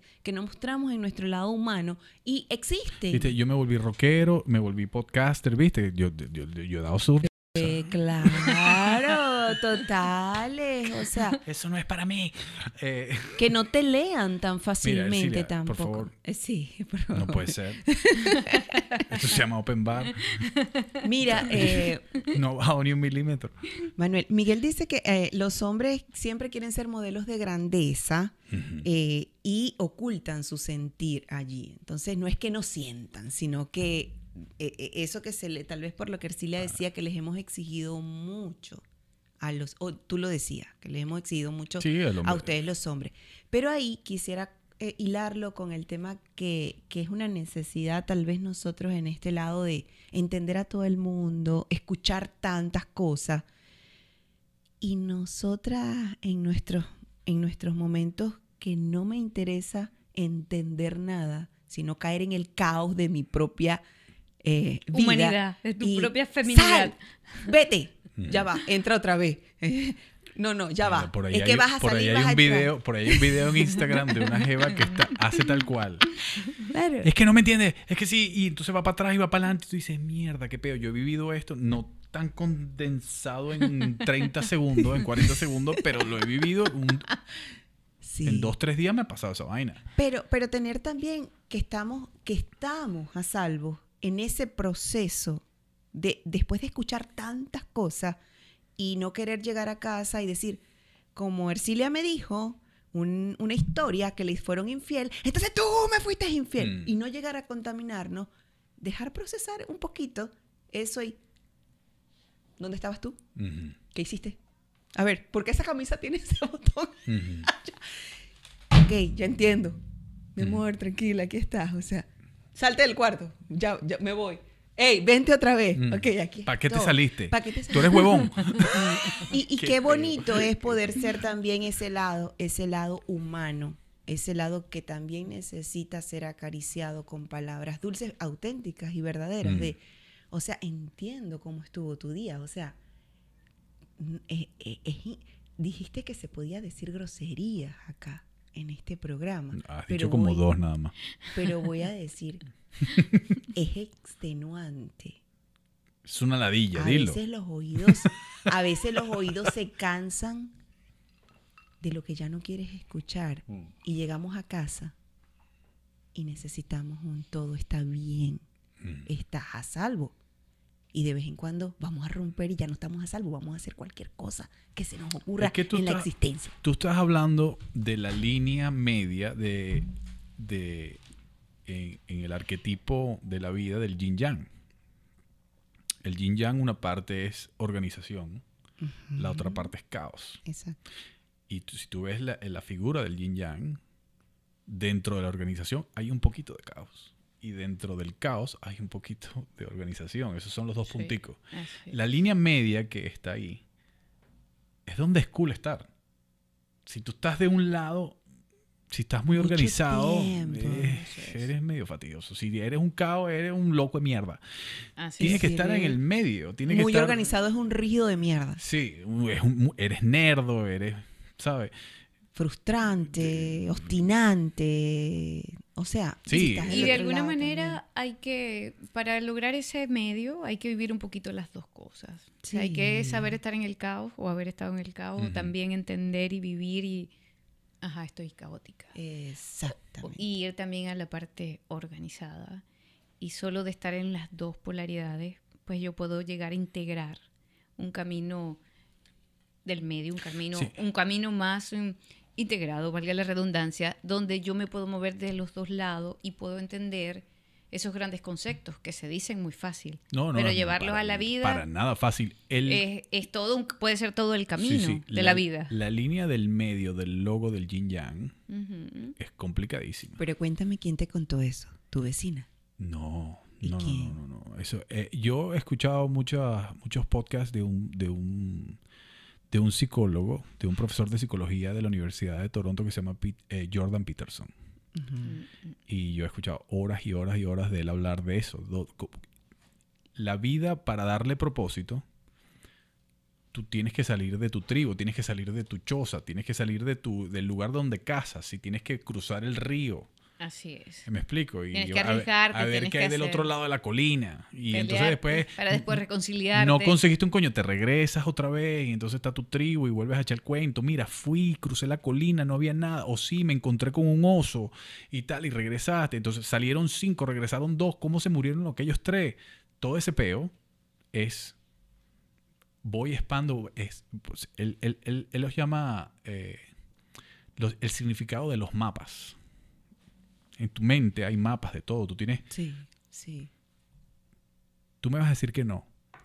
Pero, pero ¿Marvin o yo, yo? sé que tú te recuerdas del mapa perfecto de la casa donde creciste.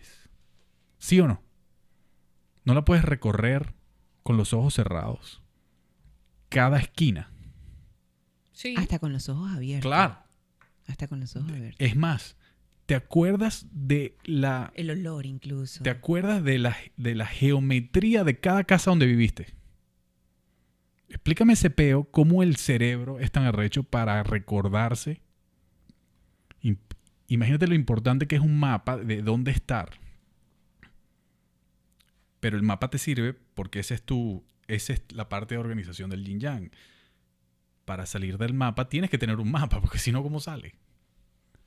¿No? Entonces, él, es- él, él explica mucho eso. Eh, Yo te, yo te aconsejo bueno, que, que- no- que- no que escuches de él como él, él habla del yin yang, del caos y de la organización y de cómo Bueno, esa también- línea del medio es fascinante. Yo creo que en, una, en, en las relaciones de parejas, quizás... Tienes que haber pasado por las dos para poder eh, que llegue que llegues a casa con un caucho espichado y poderte decir, amor, respira, no pasa nada, mañana compramos el caucho. Ah, hay que entender esa parte Mm. rígida también de la organización que no acepta errores, que, que, que, que, que se los cuestiona a cada momento. Absolutamente. Pero nosotros podemos estar hablando de mucha profundidad, de mucha alma, pero nos interesa que eh, el mensaje llegue y que nos podamos entender, porque de qué sirve Ercilia estudiar tanto,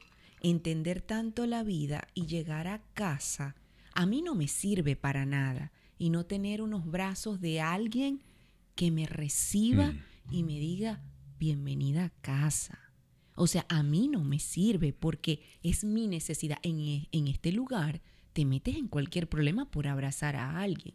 Pero yo me estoy dispuesta a meterme, perdón, ¿viste? So sorry Sí, sí, sí. en el problema, porque yo no puedo traicionar mi naturaleza, yo no puedo traicionar mi necesidad humana de estar en contacto y eh, entonces eh, eh, es que de qué sirve ponernos tan complejos y no entender y hacernos los duros y hacernos los inalcanzables cuando verdaderamente hemos pasado dos horas, ¿tú, tú- tú te imaginas dos horas de este, de este espacio hablando como si no hubiese pasado Y yo nada? estoy extenuado.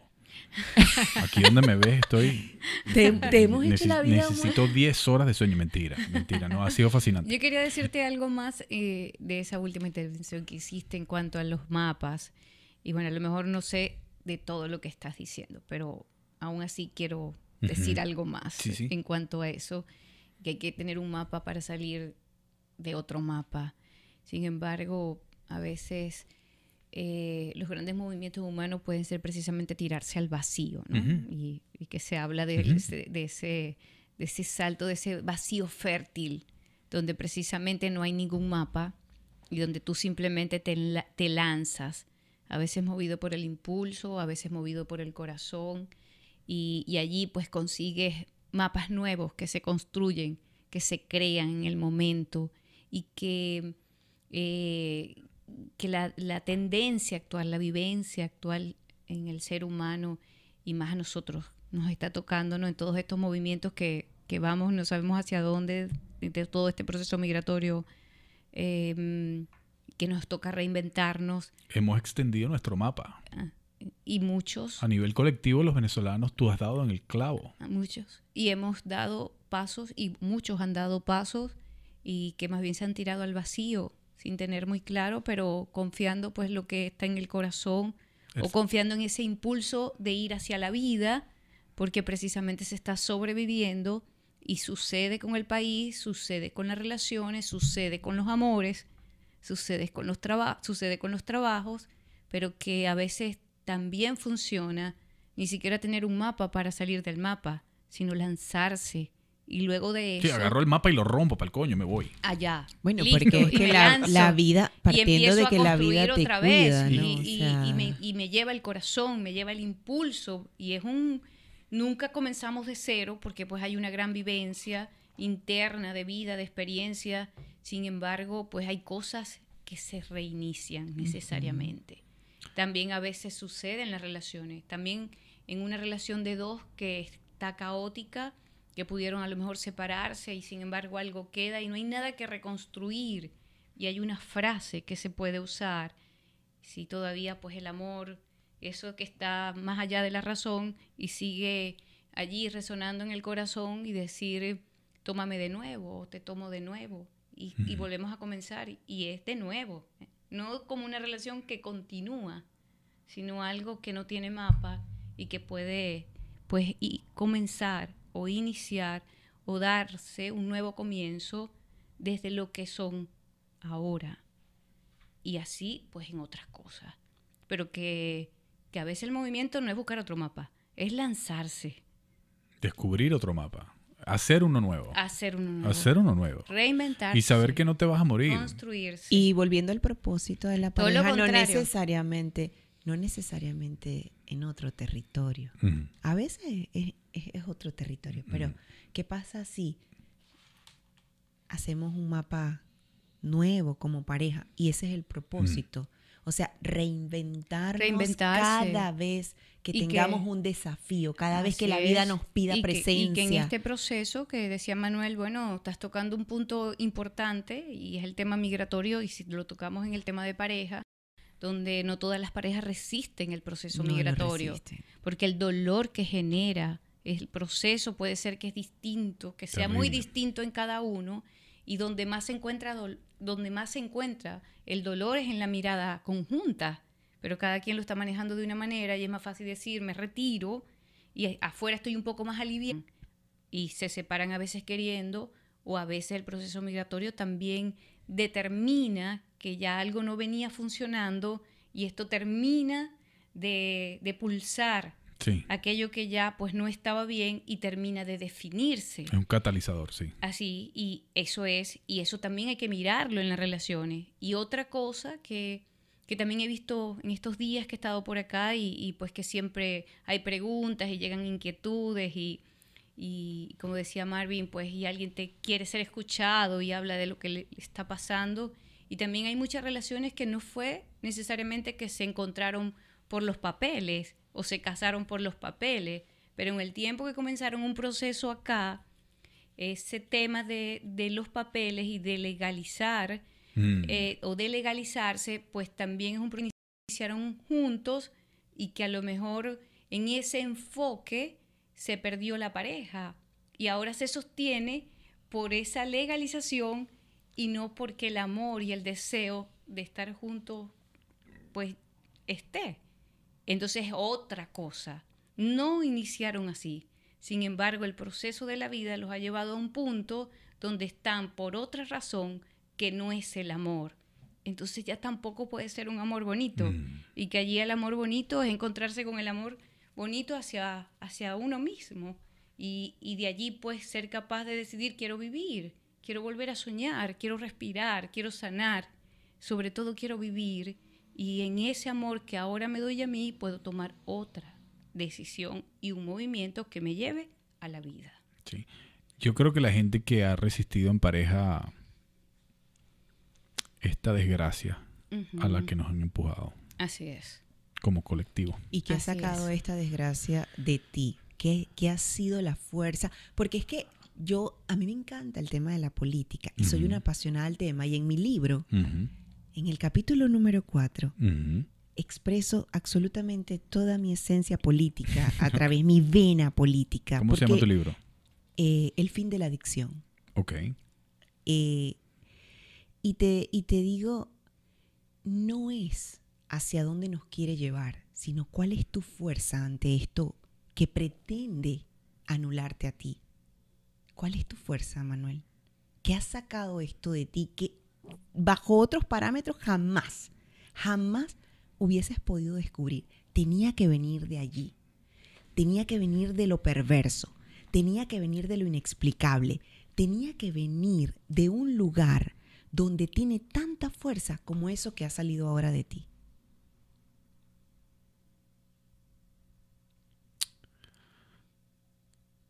Qué buena pregunta, ¿no? Fíjate, yo creo que lo que ha sacado de mí es reconocer la capacidad de la humanidad de ser espectacularmente increíble, amorosa, inventiva, inteligente. De igual manera, o quizás hasta más, puede ser espantosa, horrible, desgarradora, infernal. Eh, realizar eso como ser humano cuesta trabajo. Mm. Tiene un peso grandísimo. Así es. Saber que dentro de mí existe la capacidad de ser la Madre Teresa de Calcuta. ¿Te imaginas yo con la... o puedo ser un guardia nazi en Auschwitz. Mm. Sí, Dentro de mi cerebro están las dos Así es. capacidades. Y que no solo dentro de ti, dentro de todo. Y yo tomo la decisión de ser qué? Como individuo, Ercilia, Marvin. Sí. Como individuo, es mi responsabilidad. Tú puedes haber, te pueden haber caído palos cuando eras chiquito. Te pueden haber, ah, puedes haber sido bulleado en la escuela. No me jodas. Tú tienes la capacidad de decidir qué coño vas a hacer. Así es. ¿Cómo vas a querer a tu pareja? ¿La vas a querer bonito? ¿La vas a querer feo? Así es. ¿Qué propósito vas a tener? ¿O vas a ser un, y me disculpan la, cara- la palabra, un mamagüevo en la vida? sea la palabra. En la vida. Brother, tú decides. Tú decides qué vas a hacer. Tienes la capacidad de ser un diablo o tienes la capacidad de ser una persona poderosa, universal. Entonces, Eso es lo que ¿cómo- yo- eso es lo que yo he aprendido. ¿Cómo entonces? Porque- ¿Cómo le demuestras tú a esta fuerza, verdad? Que tú también tienes presencia y que no vas a bajar la cabeza por un acto de dignidad humana. Mm. Sencillamente. Entonces, no podemos quedarnos en el plano de invalidar nuestra propia fuerza porque hemos visto lo inexplicable, o sea, lo que no entra en ninguna estadística. Y ahí es donde Ercilia dice, es un salto al vacío. Mm. O sea, ahí no hay mapa, ahí no hay nada que lo explique, ahí no hay Mm. ni siquiera una, nada, una conciencia que nos pueda dar una alerta de por dónde van los, los tiros. Pero tú sí, como individual, que ahora no estamos entendiendo tu necesidad individual para pertenecer a algo más. Sí, porque, porque si tú no sabes que existe un colectivo allá afuera que te quiere comer, hay colectivos en el mundo que te quieren hacer parte, te quieren esclavizar. Eso es lo que pasa. De alguna Bueno, manera te quieren esclavizar. Allí volvemos al tema de, o sea, si la mirada es de afuera hacia adentro o Ujú. de adentro El hacia vector. afuera. ¿Hacia dónde dirige el vector? Y que si el- la mirada sigue siendo como tú mismo lo has planteado, desde lo individual, y viene esta frase que se oye en todos lados y que, y que no es cliché. Yo soy el cambio que quiero ver en el mundo. Si yo cambio, algo cambia. Si yo cambio, todo cambia. Y no es cliché, es ese trabajo en lo individual que resuena en un colectivo. Y es el trabajo al, al cual estamos invitados a hacer. Es el trabajo que corresponde en esta época de la evolución del ser humano para que algo cambie verdaderamente. Y también en la pareja. Cuando se hace el trabajo de pareja, la invitación es que cada uno se haga responsable a ese, de ese trabajo propio, donde te haces mejor ser humano o, o- o eres capaz de ser un buen amor para tener entonces también el buen amor que estás esperando, que estás pidiendo. Y si estás en una relación y quieres que, y quieres que mejore, pues también el pro- el- el prim- la primera propuesta es tengo que mejorar yo Mm. para que lo otro mejore o mejora o yo consigo un camino mejor. Mm. Pero Otro- algo va a o pasar. hago otro mapa. O hago otro O haces mapa. otro mapa Claro. porque es Así, necesario y es así, hacer es, ese es- mapa. es un principio, es una ley, así sucede. O sea, Saturno no puede quedar eternamente eh, en un solo eh, mapa de la existencia. Saturno existe para que tú lo desafíes y le digas, hey, ya va, existe otro mapa diferente al que tú me mostraste toda la vida. Pero yo tengo la capacidad de invitarte a que negociemos esta, esta tercera opción. Mira, no me parece otro momento más adecuado para leer esto que nos mandan un- una, una gente que, que nos escucha. Dice, gracias por este maravilloso programa. Es un mundo fascinante el del ser humano y sus emociones y es muy reconfortante al darse cuenta de lo que sentimos, de lo que queremos o de lo que no queremos. Es el poder hacerse a cargo de nuestros sentimientos como individuos, ¿vi? Sí. aceptarlos y transformarlos para crecer. Gracias por compartir tanto conocimiento humano, el más importante conocimiento antes de cualquier otro. Así. Se lo mandan a ustedes dos. Así que, Bellísimo. Gracias. y mm, Gracias. eso es desde Caracas, por cierto. Y les agradezco muchísimo su tiempo. Esto fue maravilloso, no me esperaba menos. Esta es su casa, espero que regresen pronto. Tú estás aquí en Houston, ¿no? Yo estoy acá. Pero cuando regreses a Houston, eh, Seguro. por favor avísame. O sea, yo me quedo excluida porque no estoy para, en Houston. para nada. Eso no para te lo voy a Este- permitir porque yo te voy a decir, yo estoy presente. Esta es tu casa. Ah, Esta es tu casa, Marvin. Pero mira, antes de irnos, Además que, además que quiero que me cuentes de tu libro, quiero que me cuentes un poco de cosas, sí, así que... antes, antes de irnos, eh, sí sería bien preciso y ahí im- eh, reverencio al hombre. ¿Qué te quedó de tantas palabras que dije? Eh, no, yo creo que hay un... Me queda que hay una sed por mejorar las relaciones de pareja. Eso es lo que me queda. Y me impresiona que una persona como Ercilia me diga que hay más gente sobreviviendo que, que viviendo. Eh, es una ventanita, es un diagnóstico, es una variable que me hace entender por qué el planeta está donde está. ¿no? Así si es. tú ves tanta gente y, y el, y, el, y el balance es, hay más gente pelando bola que, que gente thriving. O ¿no? sea, más muertas que vivas, las dijo Sí, específicamente sí, sí, sí, o más sea. zombies que... Así es. Condicionados. eh, Y por eso estamos haciendo este trabajo. Pero cada vez también somos más.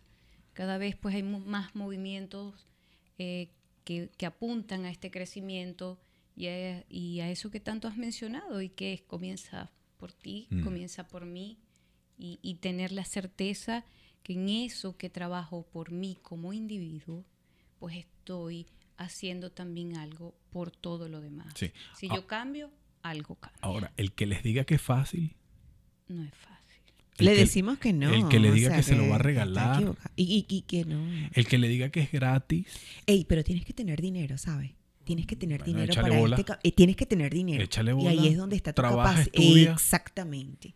Tienes que tener dinero porque eh, la gente se confunde con este camino. Este camino es costoso Ah, carajo. en las dos áreas. vivir en este planeta sin dinero es una calamidad terrible. Eso, la gente que no lo quiere entender no lo ha entendido.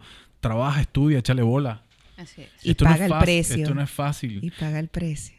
Marvin, Ercilia, se ríen de los chistes de los, de los machos. Nos queda claro. Bueno, nos queda claro. nos Gracias. comprometidas, Gracias, gracias. gracias Octavio. Perdón, so sorry, Manuel. Otra vez.